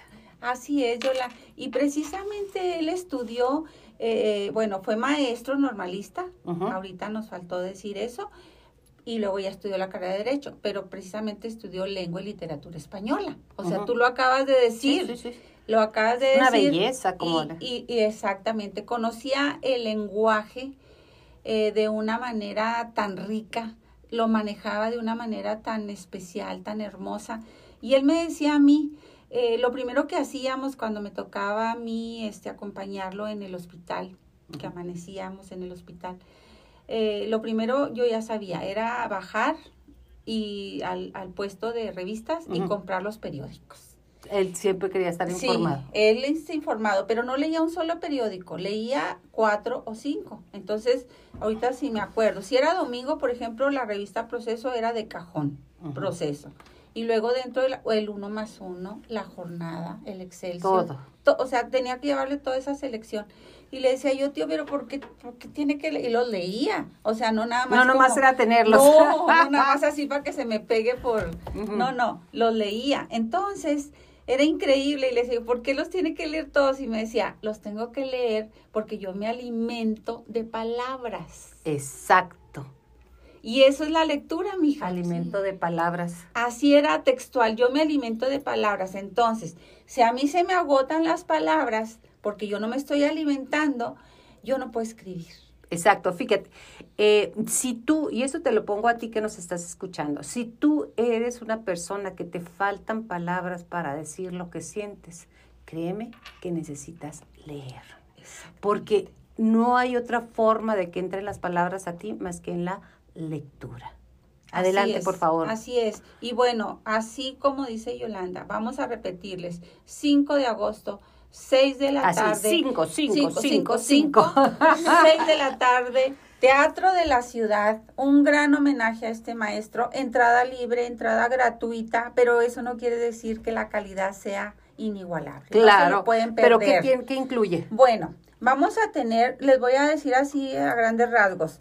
Vamos a tener al, al ballet de danza folclórica del maestro Borrego, Adán Borrego, Oh, muy bueno, Alejandro sí. Adán, excelente, Ucurísimi, bailándonos media hora sin parar con música en vivo. Exacto, con música en vivo. Sí, y luego se cierra ese, esa, ese cuadro de, de danza, se va a cerrar con, bueno, se los adelanto, con la polca bailando en, Uru- en Uruachi compuesta por Por Víctor Hugo. ¿Qué tiene Uruachi que enamoró tanto a Víctor Hugo? Aparte de que ahí nació. Bueno, Uruachi tienes que conocerlo, Yola. Yo te voy a invitar cuando tú Me gusta la idea porque sé de él, por, por- pero no sé qué tiene. O sea, claro que es hermoso, claro que es especial, pero platícamelo tú. Bueno, este, Uruachi es un, un pueblo enclavado en la Sierra Tarahumara que, mm, que una de sus cosas más hermosas obviamente es su gente. ¿verdad? Cómo Claro. te recibe, cómo te abre la puerta, cómo te ofrece lo que tiene en su cocina, si no tiene más un vaso con agua. Un agua deliciosa que baja de, la, de los cerros, de, que baja de los cerros, ¿verdad? Y bueno, este tiene unas calles eh, empedradas, hermosas, tiene unas, unas casas con balcones que parece que estás este, en otro país. Es un pueblo minero por excelencia, Ese ¿verdad? es un Es un pueblo minero que tiene un, un encanto especial. Tiene dos puentes que pasan por el pueblo, imagínate tú, dos arroyos que pasan por el pueblo. Mm, qué nutrición. O sea, como estamos hablando como que Venecia, así yo decía, así será Venecia. Ajá. Este, dos, dos arroyos que pasan por el pueblo y la calle de en medio de los arroyos, así le, deci- le decimos, La calle del medio, ajá. de los arroyos, Ajá. se llama Víctor Hugo Rascombanda. Muy merecido. Así es. Entonces, una plaza preciosa, llena de naranjos, eh, que cuando están en flor los azares, te aroma el pueblo entero. Huele. Y además, Huele. qué bárbaro. Delicioso. Y, y algo curioso, las naranjas esas no se comen, ¿Por? porque fueron sembradas precisamente para que estén de adorno y para que siempre la gente tenga ese referente de Uruachi. Ah, Son- no, nosotros sí comeríamos, ¿verdad? No, Era- son naranjas este, que no tienen un sabor rico, tienen, o sea, son especialmente de adorno, Ornato, sí. de ornato. Ajá, sí, son de ornato, pero este, ese ornato y ese aroma que seduce, Ujú. cuando Sí, tú, sí. Cuando tú vas caminando por la noche, por esa plaza, o vas caminando por los callejones en Uruachi, ¿verdad? Por las alamedas, o vas caminando cerquita del arroyo, o por el arroyo también, por los arroyos, por los dos arroyos que cruzan Uruachi, que es algo hermoso. Sobre todo en tiempo de lluvias. Ahorita está lloviendo un día sí y otro también. Entonces es algo muy hermoso. Que nos manden tantito, que no Eh, sean sí, más. ¿verdad? Sí. Que nos compartan Sí, cuando esté allá a yo- Chihuahua, a Chihuahua la ¿A lluvia. cuántas horas está de aquí? Bueno, ahí sí, este, nosotros hacemos, porque ya conocemos el camino con los ojos cerrados, hacemos cuatro horas y media. Y por fortuna ya está pavimentado hasta allá. Pero si tú te vas con calma y vas gozando de, de porque hay que gozar el camino.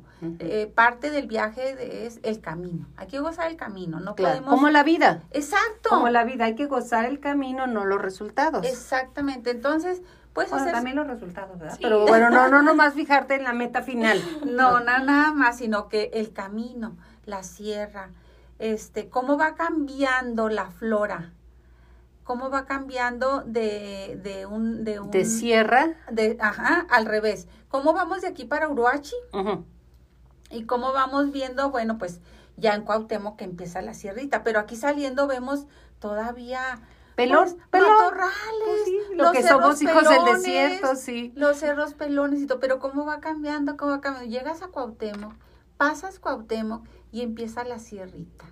Y empiezan, no los pinos esos enormes, altos, altos, empiezan otro tipo de, de árboles, pero que ya son parte de la sierra y que ese aroma te va enamorando desde que tú vas en el camino. Entonces, eso, eso y la infancia, como decía mi tío, que infancia es destino. Eso es cierto. Infancia es destino y él fue marcado precisamente por esa infancia que tuvo en Uruachi, una infancia preciosa, pero me salté algo. El COVID nos dejó ahí ciertos lapsos y no terminé de decirte que como esos árboles se van convirtiendo en grandes árboles preciosos, en encinos, en pinos, en madroños. Que, que, son parte de todos estos árboles que te menciono de la obra de Víctor Hugo Rascomanda, porque los menciona. O sea, su obra es autobiográfica en muchos sentidos. Estos cuentos son autobiográficos. Los que nos trajo hoy a, Sí. a ti y a mí. Estos de Volver a Santa Rosa son totalmente autobiográficos. En cada uno de ellos van a encontrar una historia que él vivió. Hay unos que son cómicos a morir, en los cuales hasta mi madre es protagonista. Uno que se llama Una ligera indisposición. Ok, que no, no pregunto de qué. No, pregunto de qué. El bribón de uno de mis tíos y mi mamá, este, vieron unas damajuanas, se llaman así, unas botellas así grandotas donde mi abuelo guardaba el, el mezcal que decomisaba porque mi abuelo era juez y era ministerio público en Uruachi. Y tenía un lugar donde guardaban todo lo que decomisaban. Entonces, un día de esos mi madre se robó una... Se Una robó la- Juana. Se, se robó las llaves Ajá. invitó a sus tres hermanos mayores, que era, ella es la mayor, luego mi tío Rey y luego mi tío Hugo. Eh, mi tío Hugo es el sándwich de la familia, Sí. y luego hay dos hermanos después. Y les dijo, oigan, pues vamos a probar esto, todo el mundo. Por algo será, dice. Por algo será. Y se fueron ahí a un cerrito y probaron la damajuana, que era, pues era el Mezcal. el mezcal, que hacen en la sierra precisamente, ¿verdad? Que sacan de allá de, Del agave. Exactamente. Y pues ya se imaginarán la ligera di- indisposición cuando ellos bajaron del cerro casi rodando. y al otro día, este, mi abuela, bueno, mi abuela muy sabia, ella se dio cuenta porque pensaban que les había picado una víbora, que les había picado un animal, que, que estaban envenenados porque bajaron como locos riéndose del cerro. Y pues en ese sentido, este, no, mi abuela se dio Y cuenta. te vas a reír, que eso es lo importante. Eh, vamos a, a cortar un poquito aquí. Yo le quiero decir a Andy que vaya preparando qué libros le gustan y cómo empezó a leer. Además que nos platique cuáles son tus sueños, cuáles son tus alegrías, qué piensas estudiar y por qué. Y además, ¿cómo le vas a hacer? Sería padre, ¿no? Sí. ¿Cómo le vas a hacer? Porque todo está escrito, mija. No hay novedades en el mundo.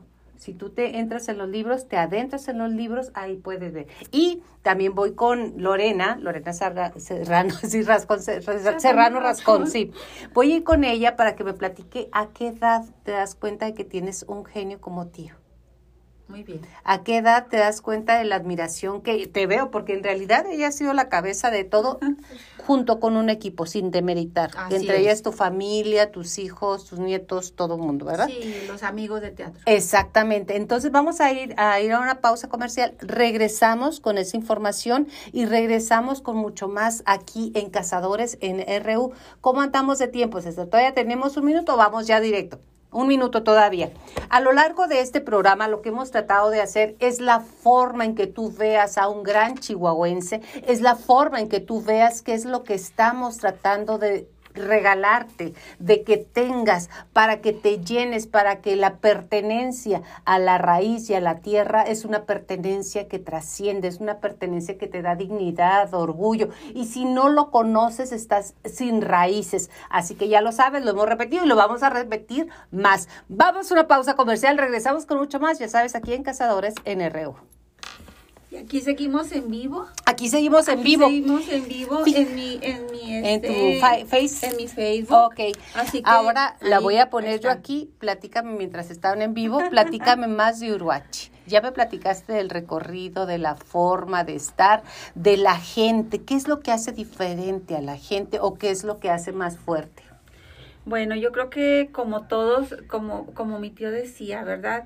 este, este clima, estas tierras, este desierto, mija, este, mm, eh, pues, este lugar donde nos tocó vivir, ¿verdad? Donde nos tocó nacer, eh, nos tuvo que hacer fuertes. El desierto, si no, no comes. Nos tuvo que hacer fuertes. Entonces, eh, mm, mi tío, ¿verdad? Desde niño, desde niño, él, él, por lo que él escribe, o sea, yo lo conozco a él eh, de niño a través de lo que él escribe. Ok. Y luego ya me toca la oportunidad, como tú bien lo dices, y ahorita lo, ahorita lo vamos a platicar, me toca tratarlo durante toda mi vida, Toda tu vida, Toda. desde chiquito. desde chiquita. Yo desde, desde un año de edad, Ajá. mi mamá viajaba a la Ciudad de México a visitar a mi tío. Ok, fueron Conmigo muy en los cercanos. brazos. Conmigo en los brazos. Ajá. Entonces yo soy la hermana, yo soy la hija, yo soy la hija mayor. De la, hermana, mayor, de Víctor Hugo Ajá. Rascomán. Ok. Y en el, perdone, O sea, su primera, su primera sobrina, ¿verdad? Sí. Eso se traduce como la primera sobrina. Andy, ¿tú cuándo descubres le- la lectura? Pues yo creo que como a partir como de los seis años. Porque yo cuando estaba en la primaria, bueno, cuando iba a entrar a la primaria, pues es cuando se aprende a leer y a escribir. Pero pues como que a mí no se me da. No, no te, no No. llegaba. No llegaba, no llegaba la lectura, no llegaba la escritura. Y en- no sé si mi, ab- si mi abuelo o mis papás le pidieron el favor a mi abuelo de que me enseñara. Porque mi abuelo era maestro del Tecnológico de Chihuahua. Wow, es una buena cepa. Y también dio clases en la... Ay, ¿cómo? Es una secundaria. Bueno, en una, Una secundaria. secundaria. Ajá. Du- ¿Tu abuelo se llamó? Jesús José Ortiz Solís. Ok, ya tenemos. Salud. Nos quedamos aquí pendientes de verdad con una plática bien interesante. Regresamos a Cazadores NRU. Lorena, entonces me platicas que cómo llegó a tu vida Víctor Hugo. Es tu tío, pero ¿cómo lo conociste? ¿Cómo dices? Ay, mi tío es alguien grande. Ay, mi tío es que mucho. ¿Qué, cómo, cómo, llegó eso? Bueno, es increíble cómo mi tío, este, eh, bueno, como les comentaba ahorita en el corte, pero que siguió aquí en vivo, yo con- convivo con, con Víctor Hugo Rascombanda desde, desde mi infancia, desde un año de edad. Claro que en esa edad, pues, no sabía, pero pues yo soy la sobrina mayor ¿verdad? Él, él de alguna forma me adopta en ese sentido, a su sobrina mayor, hija de su hermana mayor, Diva Nelly, mi madre, Divanelli. Diva Nelly. Ándale, fíjate, Y, Divanelli. y es toda... En el nom- una diva, claro. Una diva, como- Oye, como que tus abuelos Sí. tuvieron ese, ese don, Víctor Hugo Rascomanda, pues como Víctor Hugo, el gran literato. El gran literato Ajá, francés. Ajá, y él, el gran literato. Y Divani, Di- Divanelli, Nelly. pues es de diva, y ella es una diva. Y ella es una diva, ¿eh? Mi mamá ahorita está así, bueno. A gusto. con su Saludos, ¿eh? cafecito, este, ahí escuchándonos y, y también muy contenta, ¿verdad? De que andemos haciendo esto. Entonces, sí, mi mami es una diva. Yo creo que es, ay, Sí, qué maravilla. Y muy feliz. que es una forma. En el corte también hablaba con Andy, Andy, este, de cómo encontraste la lectura o la lectura te encontró a ti. Me decías que tu abuelo, a los seis años más o menos, que fue maestro Jesús Ortiz, Jesús José Ortiz. Jesús José Ortiz Solís, exactamente. Fue maestro y también maestro de una secundaria, me decías de tecnológico y una secundaria. ¿Cómo logró eh, enamorarte de la lectura? Pues es que fue como poco a poco, porque realmente tengo muy pocos recuerdos, pero lo que recuerdo es que después como de ahí como querer empezar a leer, era como una o dos horas en su casa, me daba nieve. Y con eso yo ya... compraba. Es muy buena táctica, todo hay que usar estrategias. No, ¿Y luego? excelente. Y pues así empezó y luego llegó como que había días que él me empezaba como, me hacía como historias, recuerdo algo como que... Cuentos, Ajá, historias. o sea, y me decía, no, pues a ver, anota lo que, lo que, este, um, lo que recuerdas de la historia, anota todo. Y Ujú, pues yo apenas anotaba un, un renglón y hasta ahí llegaba. Pero suficiente. No, sí. Y poco a poco empecé, empecé a leer y pues se volvió como de cierta manera pues un vicio porque Claro. pues hasta la fecha sigo leyendo. todos Pero un vicio días. muy bueno, ¿eh? Sí, o sea, tanto en físico como en, en el teléfono me aviento a leer Perfecto. lo que encuentre. En digital y en, en físico. ¿Qué prefieres, digital o físico? No, físico. Fíjese que sí. Claro. ¿Tú qué claro. prefieres? ¿Lees en digital también, Lorena? No, yo no leo digital. De veras. Y, y solamente que no encuentre un libro este Físico. Sí, entonces sí, ni modo, ¿verdad? hay que leerlo en, en, en- en la computadora o en el teléfono. Pero no hay como tomar así el libro, Y olerlo. Y o leerlo y Sí. luego empezar y decir, ay, ¿qué es esto? Y, Bueno. y cómo te vas, cómo te vas, este, metiendo en la historia, según lo que leas, ¿verdad? Obviamente, cómo te vas metiendo en la historia, cómo te, cómo, cómo sueñas con esos mundos que se van relatando en esa historia, cómo los vas tú idealizando, cómo te los vas imaginando. Exactamente. Además, fíjese, cuando personas como, como Andy, eh, me gusta que desarrollan con la lectura la imaginación. Porque muchas veces ves la película como Harry Potter. Yo sí leí Harry Potter, ¿ok? No me la vayan a hacer, sí la leí. Este, las seis. Entonces, ¿cómo te vas adentrando y vas y, y observas una película, la que quieras, le queda de ver? Sí, porque claro. aparte está digerida por el, por el director, que esa es su tarea de director. Entonces, como la imaginación es un regalo que te da la lectura. O sea, imagínate despertar tu imaginación. No cualquiera, y hay gente que no puedes imaginar. Hay una máxima que dice algo así, Lorena.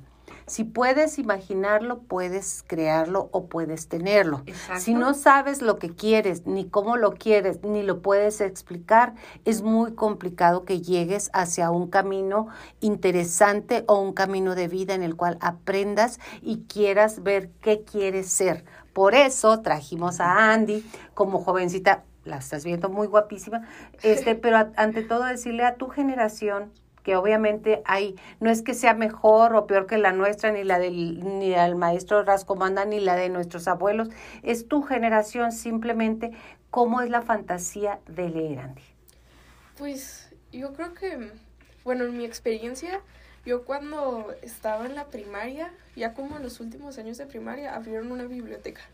Les duró menos del año. Y de, ¿De ahí ver? la cerraron. Y pues nadie, co- y ahí estaban todos los libros. Entonces, como que había maestras que en el recreo se metían ahí y se ponían a chismear. A chismear. Ajá, hablar del prójimo, eso es Sí. chismear aquí en el norte. Ay, sí. Y entonces, pues yo me metía pues a escondidas y agarraba un chorro de libros ¿Qué y me los llevaba. Y hasta la fecha tengo todos esos libros ahí Ajá. en mi casa. Pues si cerraron la biblioteca. Sí, y pues yo creo que ni se dieron cuenta de, de cuántos libros. o sea, yo fácil saqué como unos 20 libros. Y los leíste todos, que eso es lo importante. Sí, claro. ¿Y con tus amigas lo compartes, Andy? Pues... ¿O no comparten ese gusto contigo? No, realmente no.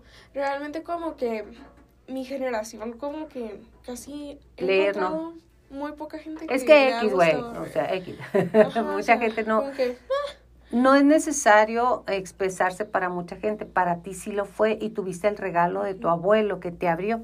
Fíjate cómo es el trabajo de nosotros ahora, Lorena, que somos que somos abuelas. Bueno, Sí. yo soy abuela de dos perritos, Sí. no les enseñó a leer. pero bueno, que estamos en esta generación, eh, dejarle sembrado a los nietos, a los hijos, a los jóvenes. Andy no es mi nieta, pero me encantaría, pero dejarle y reconocerle su gusto por la lectura es es. uno.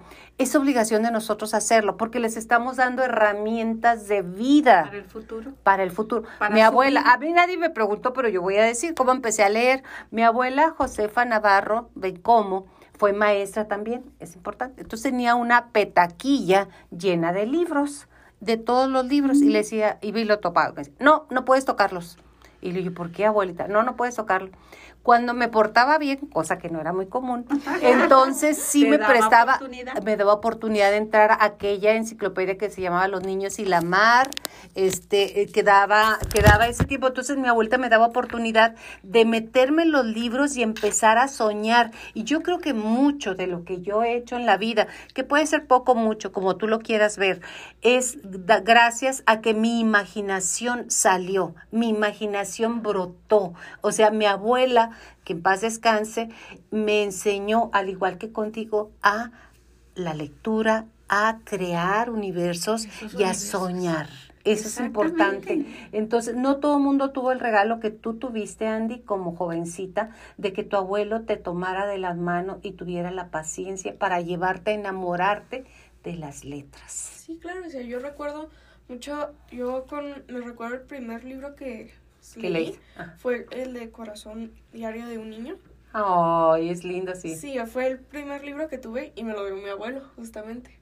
Y yo recuerdo estar con ese libro y mi abuelo del otro lado del sillón aventándose unos libros como así gruesos de los que ya no le gusta no te gustaba mucho en ese tiempo Sí, Ajá. claro que ahora me los puedo aventar y con todo gusto, Ajá. pero recuerdo a mi abuelo muy sentado él. y tú también leyendo Sí. Qué maravilla Qué bonito. sí sí sí sí sí qué libro te ha gustado más en su tiempo porque luego cuando hago esta pregunta qué libro te ha gustado más pues cuando estaba ¿Cuándo? niña a mí me gustaban unos cuando estaba joven otros y de viejita pues otros Claro. a ver dime qué Bueno, pues realmente yo creo que el libro que más me ha impactado así cuando empecé a leer fue el diario de Ana Frank.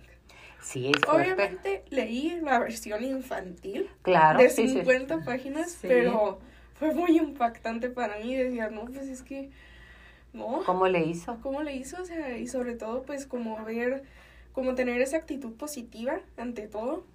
Y pues, a pesar Ante de ese todo, drama. sí, y es un drama sí Que estaba viviendo. volvemos a lo mismo, la vida es una drama y una aventura, entonces siempre hay que saber con qué ojos quieres verla y la decisión está en ti. Exactamente. O sea, las cosas son como son, bien, mal o peor, pero la decisión está en ti. Ahora, yo voy a hablar, ahí he estado hablando todo el rato, pero voy a hablar.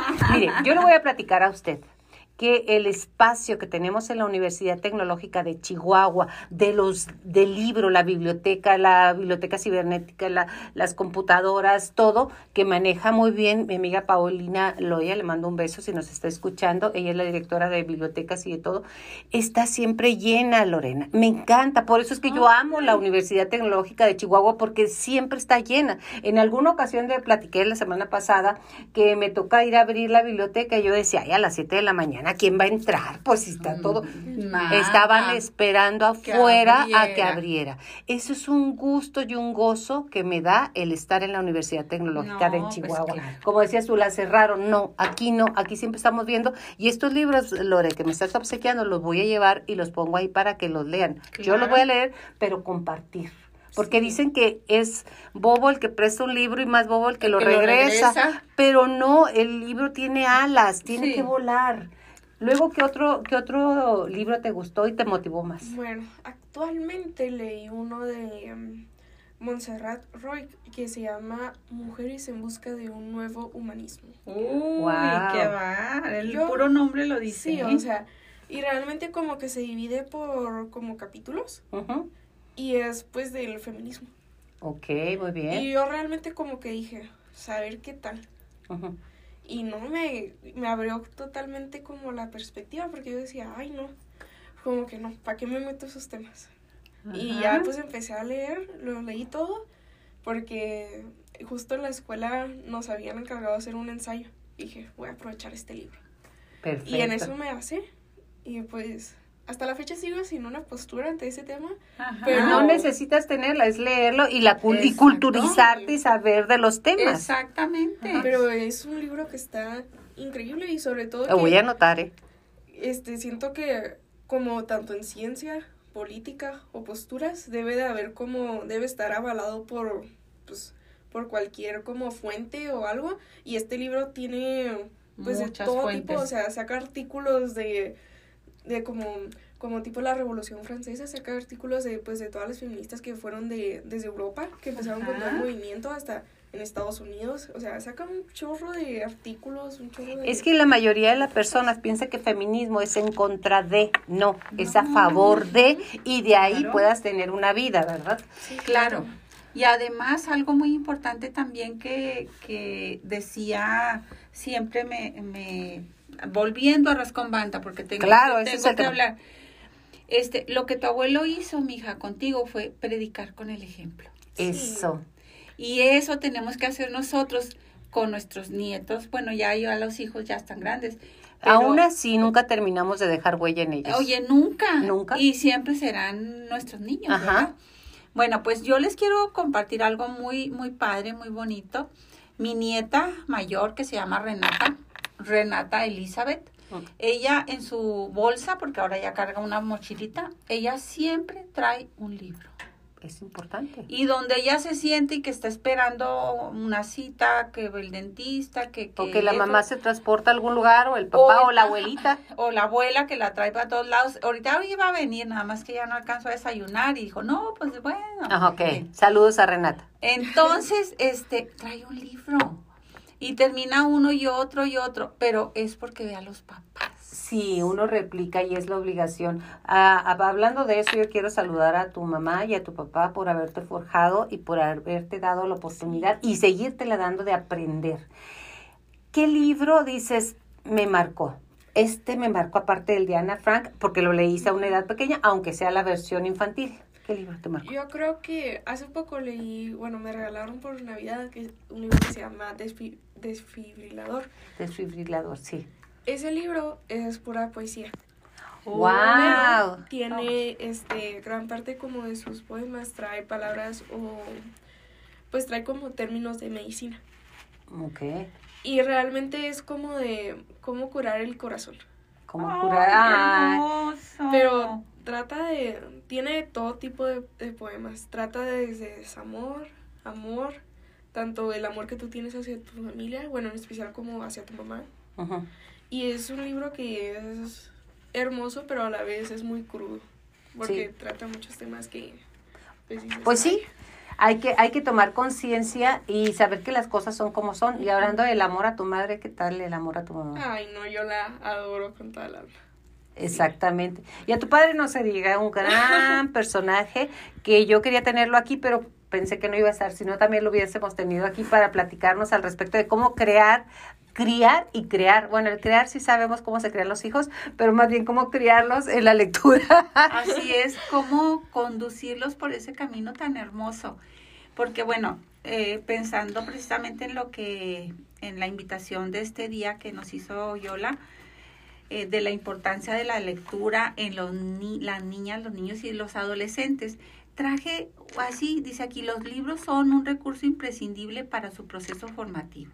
Les permiten imaginar, descubrir, viajar y conocer sobre el mundo que les rodea. La lectura es un canal que abre paso a la adquisición del conocimiento y es sin duda uno de los mejores hábitos que puede adquirir. Sin embargo, señalan los expertos, expertos que existe una enorme falta de interés. A pesar de ello, debemos saber que esta actividad es necesaria fomentarla en los niños, las niñas y los adolescentes. Pero ¿cómo hacerlo? Y aquí viene cómo podemos hacerlo.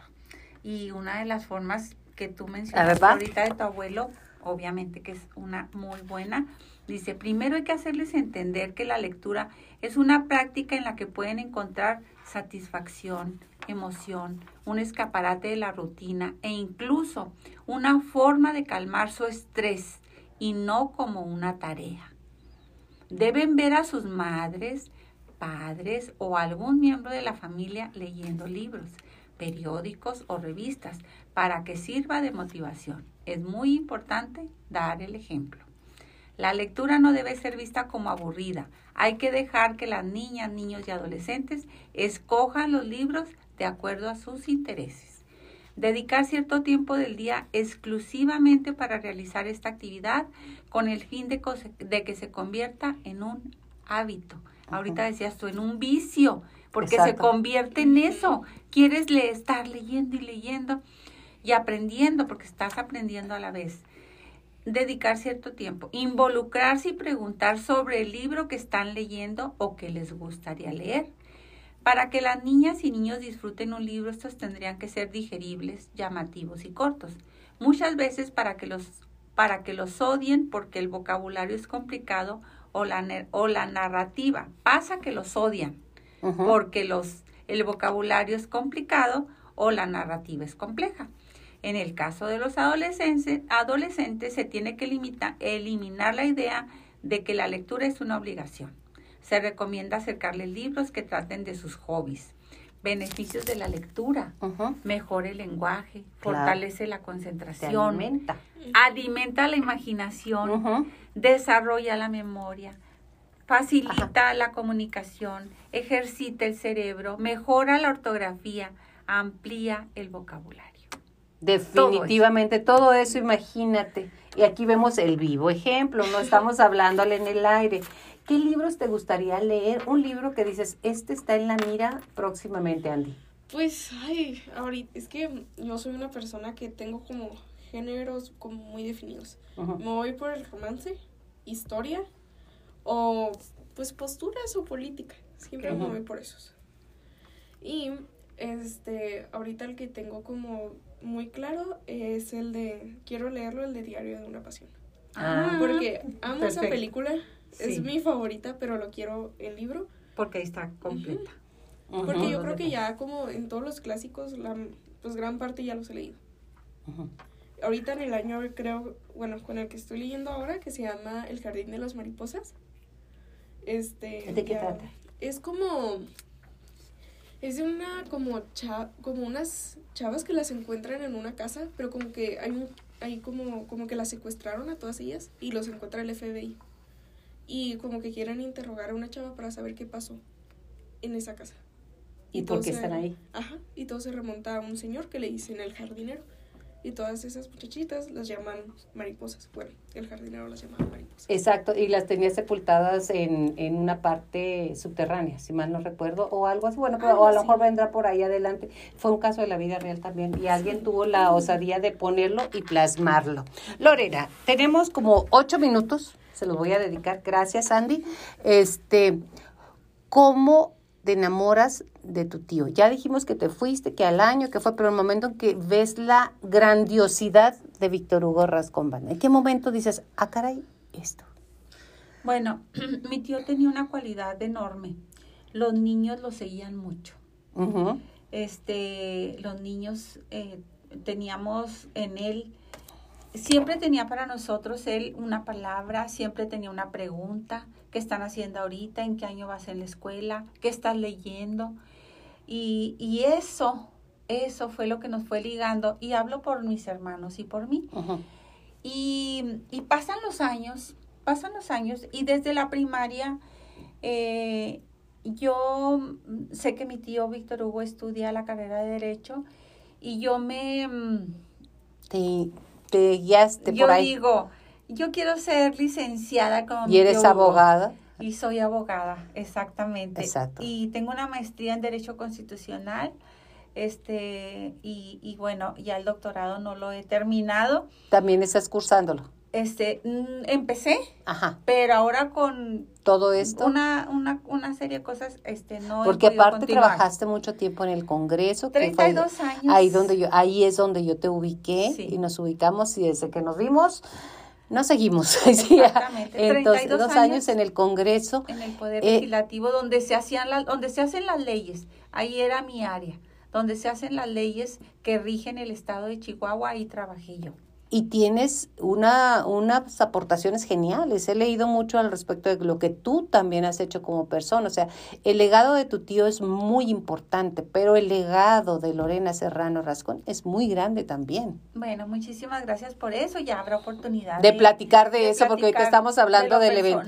Pero sí, mi tío nos marca y me marca a mí. Yo puedo decir que desde la primaria para mí eh, le decíamos a mi tío, ¿cómo se hacen las caricaturas? Así le preguntaba. sí, y le pregunté, ¿cómo hacen las caricaturas, tío? Yo no podía, yo no podía, este, entender cómo hacían las caricaturas, los, los, no Los sé. cómics, sí. Entonces él se pone y dibuja. Te dibujó dibuja, dibuja, este, en secuencia. se fue. Él se fue, ¿verdad? Así a un lado, allá a la oficina con mi papá, que mi papá trabaja en correos, y se pone y dibuja la secuencia y nos hace caricaturas. O sea, y ahí dije ¿cómo? O sea, ¿Cómo le hace? Porque lo veía uno en el periódico, por decir Lo algo, los domingos. los bueno, que sigue saliendo, ¿eh? pero Sí, los periódicos sí. ya no tienen esa difusión. Pero en la tele, este, decía yo, bueno, en, en mi época era, por ejemplo, pues el pato Donald, ¿no? Eran ese... el Caricaturas Correcaminos. Esas like eran así más... La Pantera la Rosa, pantera, sí. Ese tipo de Ajá. caricaturas. Bueno, pues mi tío nos hace caricaturas y todos nos quedamos así maravillados. Nos hace, este, en las navidades, pasábamos navidades. Yo mis navidades de mi infancia, puedo decirles, de mi primaria, de Ajá. mi secundaria. Ya de la prepa, ya estamos aquí viviendo en Chihuahua, ya fue, ya era diferente, pero esas navidades y esos, y esas eh, Semanas Santas que, que pasábamos con mi tío, yo, yo lo admiraba cada vez más, porque nos platicaba unas historias y nos hacía viajar por mundos maravillosos. Eh, nos sacaba, por ejemplo, vivíamos en La Boquilla nosotros, que es un lugar hermoso aquí, este, Cerca. cercano, ¿verdad? Que tenemos a dos horas de aquí de la capital. Y hacíamos excursiones. Y en esas excursiones él nos iba platicando historias. Nos, si veía algo que se parecía a un desierto, nos platicaba una historia de esas. Si veía el mar, el mar pues eh, no, no, no, no tenemos mar aquí, pero el agua nos platicaba historias de esto, del otro. Y cuando yo me quedo así impactada, es cuando mi tío empieza, lo empiezo a ver yo en la televisión, cuando lo entrevistan. Y que estamos en la boquilla y que dice mi mamá, habló su tío Hugo y dice que va a salir a tales horas con Ricardo Rocha, por ejemplo. En paz descanse. En paz descanse. Y, y, y lo empiezo a, a- y digo, ¿cómo? ¿Y cómo le hace para estar en la tele? Y, o sea, en ese y entonces... ahí te y ahí te dice cuenta. Entonces digo yo, mi tío, o sea, ¿cómo le hace? Y además le preguntaba yo de todo y él sabía de todo, de lo que yo le Se preguntaba, alimentaba de palabras. de todo. Por ejemplo, en una ocasión yo declamaba y yo siempre he declamado. Entonces, este, le dije, tío, este, voy a declamar esta poesía y no sé qué, y luego tenemos una poesía coral en la escuela, pero pues me encargaron a mí que buscara cuál era la música que iba con esa poesía para que fuera el fondo musical. Y luego ya me dijo, esta y esta y esta, y se van a ir a Camargo tú. Nos vamos a ir a Camargo ahorita mismo a comprar los discos, este, para que esa sea la música que, Fíjate, entonces, esos momentos, esa, esa, esa convivencia con él desde niña que tuve, fue para mí un despertar a la vida, un despertar a las bellas artes, un, Y un despertar, despertar. al ser. al ser humano Llamar. maravilloso, una llamada para que yo fuera, que yo estudiara. Y nada, no nada más yo, ¿eh? porque todos mis hermanos, gracias Y la gente que no somos tus hermanos, pero en eso tenemos. Andrea, regreso contigo. Estamos a punto de cerrar. Eh, algo que desees eh, de anexar, que desees comentar. Ah, ¿Cuáles son tus sueños rápidamente en un minuto? O sea, nomás tenemos un minuto, pero... Bueno, pues mis... También soy bailarina, soy bailarina clásica. ¡Oh, Bailo- Dios! bueno, lo principal es que bailo ballet. Ujú, Y eh, pues ahorita, pues ahí ando más o menos, ¿no? ujú. Llevo bailando 13, 14 años. Dios bendito, O sea, pues toda la Toda vida. la vida. toda la vida. De 16 y 13 a 14 años, pues sí. Y pues lo que pudiera decir o recomendar pues a pues, los que están oyendo es que sigan sus sueños, siempre.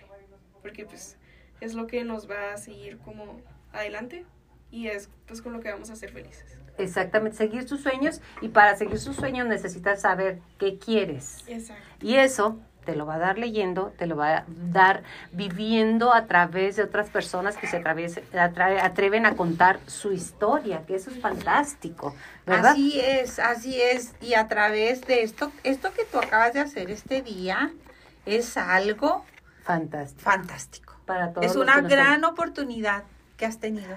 Algo que desees nada, eh, decir, tenemos menos de un minuto. Menos de un minuto, pues nuevamente invitar. Claro. De invitar. 5, 5, 5. 5, 5, 5 de agosto. 6, 6, 6, 6 de la tarde, Teatro de la Ciudad. Homenaje 15 años sin Rascón Banda para toda la familia. No se lo pueden perder. No te lo debes perder porque además vas a tener muchísimas circunstancias. Ya a usted le quiero agradecer inmensamente que semana a semana esté con nosotros, que aparte estemos en comunicación para vivir desde la perspectiva de la Universidad Tecnológica de Chihuahua. Le mandamos un saludo a nuestro rector, Camela Tie Flores, que próximamente estará por aquí. Gracias mil y gracias a Radio Universidad. Hasta la próxima, César. Gracias, muchas gracias. Ella la señora, o sea, viejita pero, pero sabrosa. viejita pero sabrosa. para decir aquí con mis chihuahuas. Ahorita lo vamos a tener al final. Mari, ¿me avisas cuando haya, por favor? ¿Cuánto nos queda? Y que estamos aquí de regreso, 15 años sin Rascón Banda, pues yo diría 15 años acrecentando la obra de Rascón Banda. ¿No lo conoces? No pasa nada. Siempre hay un tiempo para que lo conozcas. Aquí que nos escuchas. Entonces, te quiero decir que el día de mañana, en punto de las 6 de la tarde, tienes una cita con tu espíritu y con tu corazón. No corras con banda, es para que tú, tú crezcas, para que tú sientas. Estamos en un mundo adormilado por el caos, por el tiempo, por las acciones.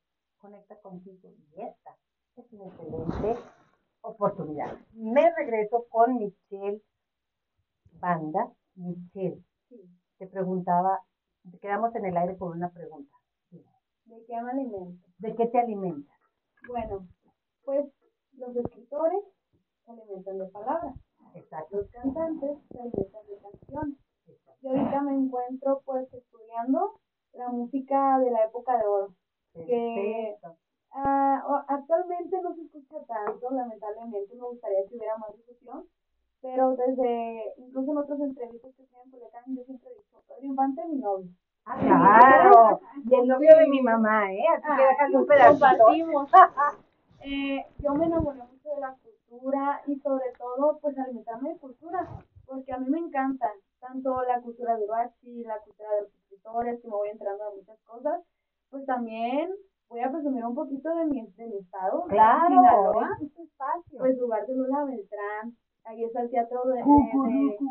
Ay, que vamos a cantarla el día de mañana, para que ¿En se vayan pasando la letra. Y pues también lugar de, eh, como venía mencionando de mi novio, Pedro Infante, este, pues yo me alimento mucho de estudiar cómo fue su vida, no solamente sus canciones, porque las cantaban, cómo iniciaron, cómo llegaron a eso, porque son inspiración para mí. Lo que yo hago es alimentando escuchándome música, aprendiéndome boleros, aprendiéndome canciones de mariachi, buscando versiones de canciones actuales a mariachi. ¿Y cómo conectas como, como cantante como estudiante de música? ¿Cómo conectas la música de antaño con el sentir de ahora? Porque se dice, yo no soy cantante, me encantaría ser. Este, ah, no, no, no, mija, hay, hay dones que tiene uno y ese no es el mío. Entonces, yo canto muy bien hasta que me quito los audífonos. Como decía, no, ¿cómo conectas, regresando a la pregunta, cómo conectas tu esencia con tu voz y con la actualidad de los movimientos? Al final de cuentas, el momento, los hombres en general, y sin género, todos tenemos un género determinado, pero sí, sentimos y amamos de la misma manera, mal expresamos diferente. ¿Cómo conectas? Bueno, eh, primero que nada, yo conecto mucho con la música de antes porque mi mente vuela. Mi Claro. mente vuela, escucho una canción y no solo la escucho, ay, qué bonito canta. La historia que cuenta una canción de antes, Son historias. Claro. Muy bien. Eh, la música de ahora es muy bonita, pero ya no cuenta tanto como antes. Ya no, no me imagino una historia de amor. No, porque está totalmente digerida. Claro. Vamos. Y la manera de yo conectarlo con mi actualidad, con mi generación y transmitirlo, pues claro, primero que nada están los medios, pero después es la manera de transmitirlo como yo lo miro. Como lo sientes. Sí, exacto. Yo lo siento como historias de amor, fantasía, enamorarte de antes, es que era precioso. Yo soy un alma vieja, siempre lo digo. Definitivamente, pero con un cuerpo muy joven. O sea, si 20 usted lo puede ver, estamos en radio, pero si usted lo puede ver, es una chica muy guapa, con gracias. mucha energía y con mucho espíritu. Que eso es muy padre. Pero bueno, volvemos a las generaciones de antes, las historias románticas que había antes, a las que son ahorita, es cómo lo expresas Al final de cuentas, usted y yo somos tan iguales que los de hace 100 años, únicamente lo que ha cambiado es la forma en que vivimos y transmitimos. Pero el ser ahí está. Por eso, el día de hoy, te repito una y otra y otra vez, en punto de las 6 de la tarde, mañana, día 5, te esperamos Teatro de la Ciudad. Y que recuerdes que es sentir quién eres, de aquí has venido a este mundo. La obra de Víctor Hugo Rascón Banda nos recuerda quiénes somos, qué podemos hacer por los demás y cómo trascender. Y, por ejemplo, son 15 años de su obra. Lorena, ahora voy contigo y me vas a pasar el celular porque yo la quiero tomar a ella. ¿Cómo crees que esta obra de tu tío este, ha trascendido? ¿Cuál es la herramienta o el aderezo principal que ha influido en las generaciones anteriores? Ay, yo creo que me estoy tomando mi mano muy bonita. En las generaciones anteriores y ahorita, ¿cuál es la fórmula? Si pudieras, porque la fórmula se la llevó, pero si pudieras... No, pero, pero ahí está la fórmula. A ver, bien. Eh, las obras de teatro de las comandas son distintas. Las obras de las comandas parece que las escribió ayer, o las escribió ayer, o las escribió hace unos meses. Este es denuncia social, casi siempre, ¿verdad? Es un teatro de denuncia social. Es un teatro que él decía, ¿verdad? Como niño curioso, que, que él escuchaba debajo de los um, escritorios de los juzgados donde trabajaba su madre y su padre, mis abuelos. Que eran las autoridades, Las autoridades legislativas del, del judiciales, judicial. judiciales del Ah, municipio. así. No, judiciales del municipio, ahí llegaban los acusados, los, los homicidas, llegaban los este, que hacían un robo, una violación, o sea, y todos los delitos ahí llegaban, ahí rendían declaraciones, y mi tío, como niño curioso, se escondía, así como te digo, y escuchaba eso. Pero además era una esponjita, porque los niños son una esponjita, ¿verdad? Exacto. Trátese con cuidado a los niños, contienen sueños y aprendizaje. Exactamente. Entonces, desde ahí, Víctor Hugo Rascón Banda, siendo un niño de 7, 8, 9, 10, hasta los 11 años que, que se traslada aquí a la ciudad de Chihuahua, él abrevó de todo eso. Entonces, él se dio cuenta de que la vida era así. O sea, la vida no era una burbuja color de rosa, donde todo era bello, donde todo era mm, Un mundo de caramelo, lo que se. No. Un mundo de caramelo. Uy, no lo es es. mi canción, de mi generación. Sí, ya sé. No. Pero yo me cuelgo de ella. Él se dio que no, Que era no lo es. que la vida no es así. Entonces, ya cuando él va creciendo, ya cuando él va formándose como escritor y como dramaturgo, que es dramaturgo por excelencia, obviamente que su La obra social. está escrita en su teatro, es de denuncia social, su obra es de actualidad. Porque, ¿Por qué? Pues porque sigue habiendo homicidios, violaciones, trata de blancas, el problema de los migrantes, y, en, y a eso se refiere precisamente la obra de las comandas. Las comandas es, el, eh, y, y lo dicen, ¿verdad?, en, las notas que salen de él, es el dramaturgo de los sin voz, es el dra- dramaturgo de los desprotegidos, es el guerrillero de la palabra, el que dice las cosas como son, sin, sin ese este filtro, sino, sino como es la realidad social. Entonces, además, este, por eso se identifican las nuevas generaciones con él. Ese es parte, fíjate, traigo una pregunta que dice, ¿qué papel crees que desempeñó Víctor Hugo en la promoción de ciertos temas sociales y culturales a, la- a través de la escritura? Ahí están. ¿Cuál sería una obra que dices, esta es la Torah? Hay muchas, ya sé, es como decir cuál es tu hijo favorito, pero bueno, vamos a pensar. No, no, es que tengo varias, pero fíjate que de las obras, mi tío, la mayor parte de sus obras, como lo decimos, fueron en ese sentido. Él escribió poco sobre el amor, en el sentido, ¿verdad?, de, de, del enamoramiento, de eso. Porque también hizo novelas. Pero permítame decir, Sí, claro. que escribió de amor, las escribió hermosas. Las redactó muy bien. Así es, ahí está, la, ahí está, ahí está el comentario de la juventud, ahí está el comentario de cómo ven los jóvenes. Hay una obra que yo digo que, y le dije a mi tío y se rió muy Ujú. claro porque se llama El Deseo. El deseo. El deseo con esa obra inauguró el Círculo Teatral de Víctor de- con Víctor Carpinteiro y a- el maestro Al- este, Alberto Estrella y fue inaugurado con la obra El Deseo. En ese entonces, Ofelia Medina era uno de los personajes y el otro era Víctor Carpinteiro. No más. Y era una obra de amor, entre comillas. Porque en esa obra no nada más, este, obviamente habla de la pareja, ¿verdad? De, de la problemática como pareja, pero habla también, fíjate, lo que, cómo no podía sustraerse él de, de, esa, de ese homenaje que él traía desde niño. Habla de, del problema de la migración, de los ilegales, habla de la diferencia de clases, habla de, de cómo una mujer, en este caso ella era este, estadounidense y él era costarricense o era cubano, este, cómo, cómo es la diferencia eh, de cómo la familia, la familia en México, ¿cómo somos la familia? Somos familias muéganos, Totalmente somos cierto. familias que nos gusta reunirnos, abrazarnos, apapacharnos y si nos acostamos cuatro en una cama mejor. Y acá eh, la, la pareja de él, estadounidense, ahí se nota este, la gran diferencia de cómo es la familia allá, cómo es la familia, una familia latinoamericana, porque no nada más la mexicana, la mayoría somos así, somos así. Entonces, por ejemplo, este, él hace una expresión, y esta es una expresión que ya se, yo se le escuché a él decirla en su vida cotidiana. Quien se casa conmigo se casa con mi padre. Síngale.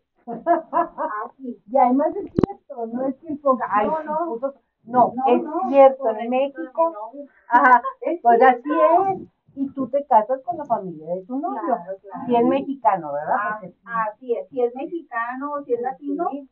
así es. Este, son características que él plasmó muy bien en la obra de en Deseo. la obra. Ahora, el joven, que es más joven que la, que la mujer, se enamoran, ¿verdad? Esa diferencia de edades se plasma de una manera también increíblemente, pero además la educación que tuvo la mujer así, ¿verdad? Este, muy una, ella es, eh, tenía estudios no nada más formales en la universidad, sino que venía de una, de una familia adinerada. Y él es un muchacho este, humilde, que viene de una familia pobre, Media clase. media clase, media baja, pues que no tiene mucha cultura incluso ni para comer. A la hora de comer, de utilizar los, Los prototipos y las, y las características que tiene ciertos estilos para decir es de clase.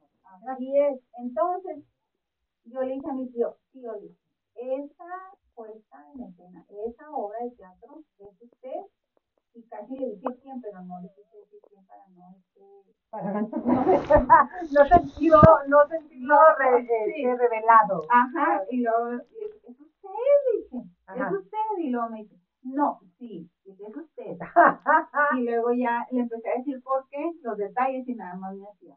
Sí, sí, sí, sí, sí. Este, por ejemplo, un detalle que la gringa le decía en la obra de teatro al, al, al novio, ¿no? Le decía que cuando vayas al baño, y además se llama Víctor, el, El, el, muchacho. el personaje, El personaje, o sea, tal cual. Ajá. Cuando vas al baño tienes que levantar la tapa de baño. Como varón tienes que levantar la tapa de baño. Tienes que usar el cepillo de dientes, pero además el, el hilo dental. Este, la, la copa, Se la toma copa se así, toma así. no hasta. no de acá, acá. Este, bueno, cosas Todo. estilo. Y yo, y yo le, yo le dije a mi tío, "Ay, ya descubrí, ese es usted.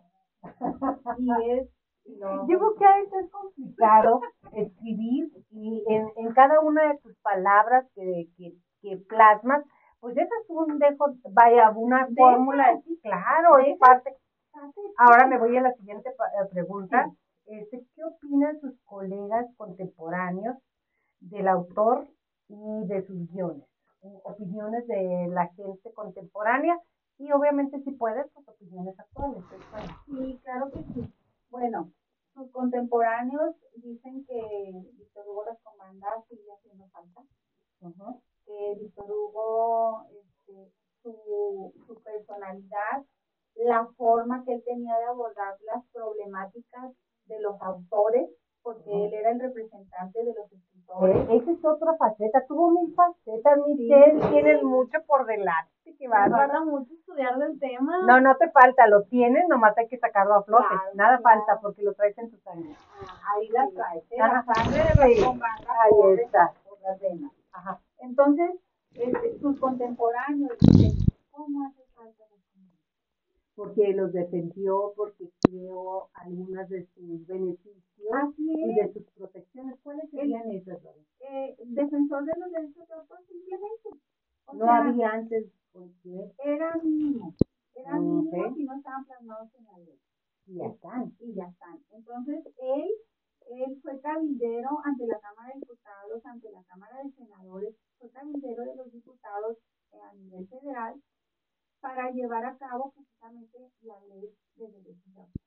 Claro, porque oye, dejan su vida, son evidenciados. Es tanto su, su, vaya, su generosidad de dejar su vida y todavía que queden a la buena de Dios. Qué bueno es. que lo hizo. Sí, entonces ahora, ahora él mismo decía, no se del- no vivimos, no puedo vivir del teatro.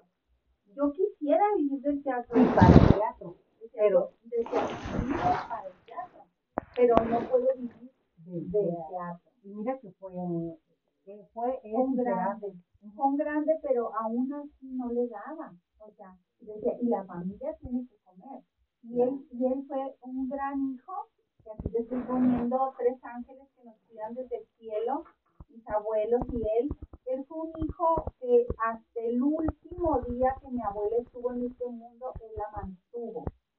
Él la sostuvo. Claro. Él tuvo casa, Todo. todo, todo, todo. Y de buen nivel.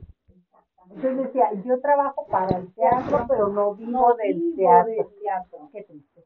Exactamente, es triste, pero aún así él lo disfrutaba. Y, y durante la mañana, mientras era ejecutivo en banco, mientras trabajaba en Sogem, que tenía este, este, que tenía que ir con traje porque tenía muchísimas reuniones y todo, él salía por la tarde, 5 o 6 de la tarde, se quitaba el disfraz. El disfraz, el personaje. el personaje de, de abogado, el personaje de defensor de los derechos de autor, del no iba al libro, hubo protestas, hubo caminatas por todo el paseo de la reforma donde hablaban precisamente de eso, de esa defensa que él hizo, ¿verdad? Y que, y que tuvo grandes, grandes logros y grandes alcances. Entonces, se quitaba ese disfraz y se ponía el de, el de Víctor Hugo el dramaturgo. Se vestía El que le gustaba. se ponía su pantalón de mezclilla, su camisa de cuadros y su chaleco, o su chamarra de cuero, y sus botas.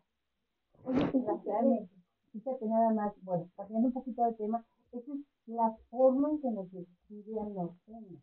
Pues somos, ¿eh? Somos norteños. Exactamente. Y De Sonora, orgullosamente- Sinaloa, de Chihuahua, de Yo Nuevo León. todavía soy norteña. Claro. Y Lo- muy orgullosamente Y tenemos. lo hacía con mucha dignidad, porque luego somos medio caricaturizados por la forma de vestir, pero no es una forma de vestir, es nuestra cultura. Claro. Y es una forma de demostrar que nuestra cultura tiene trascendencia y que puede ser mucho más que una camisa de cuadros y un pantalón parte de lo que de la obra. Exactamente. Y déjame te digo algo, Yela. Él, donde se paraba, él no era de las personas que, que escondía su origen. Y es algo bellísimo eso, porque no toda la gente, no toda la gente tiene este, de decir yo vengo de la tierra tarahumara. Allá nací, pero así dice, Ah, allá "Ah, sí, pero me crié aquí. O sea, yo soy de aquí. o me crié en la Ciudad de México, o me crié en no sé dónde, ¿no? En Europa. Ajá. No, él no.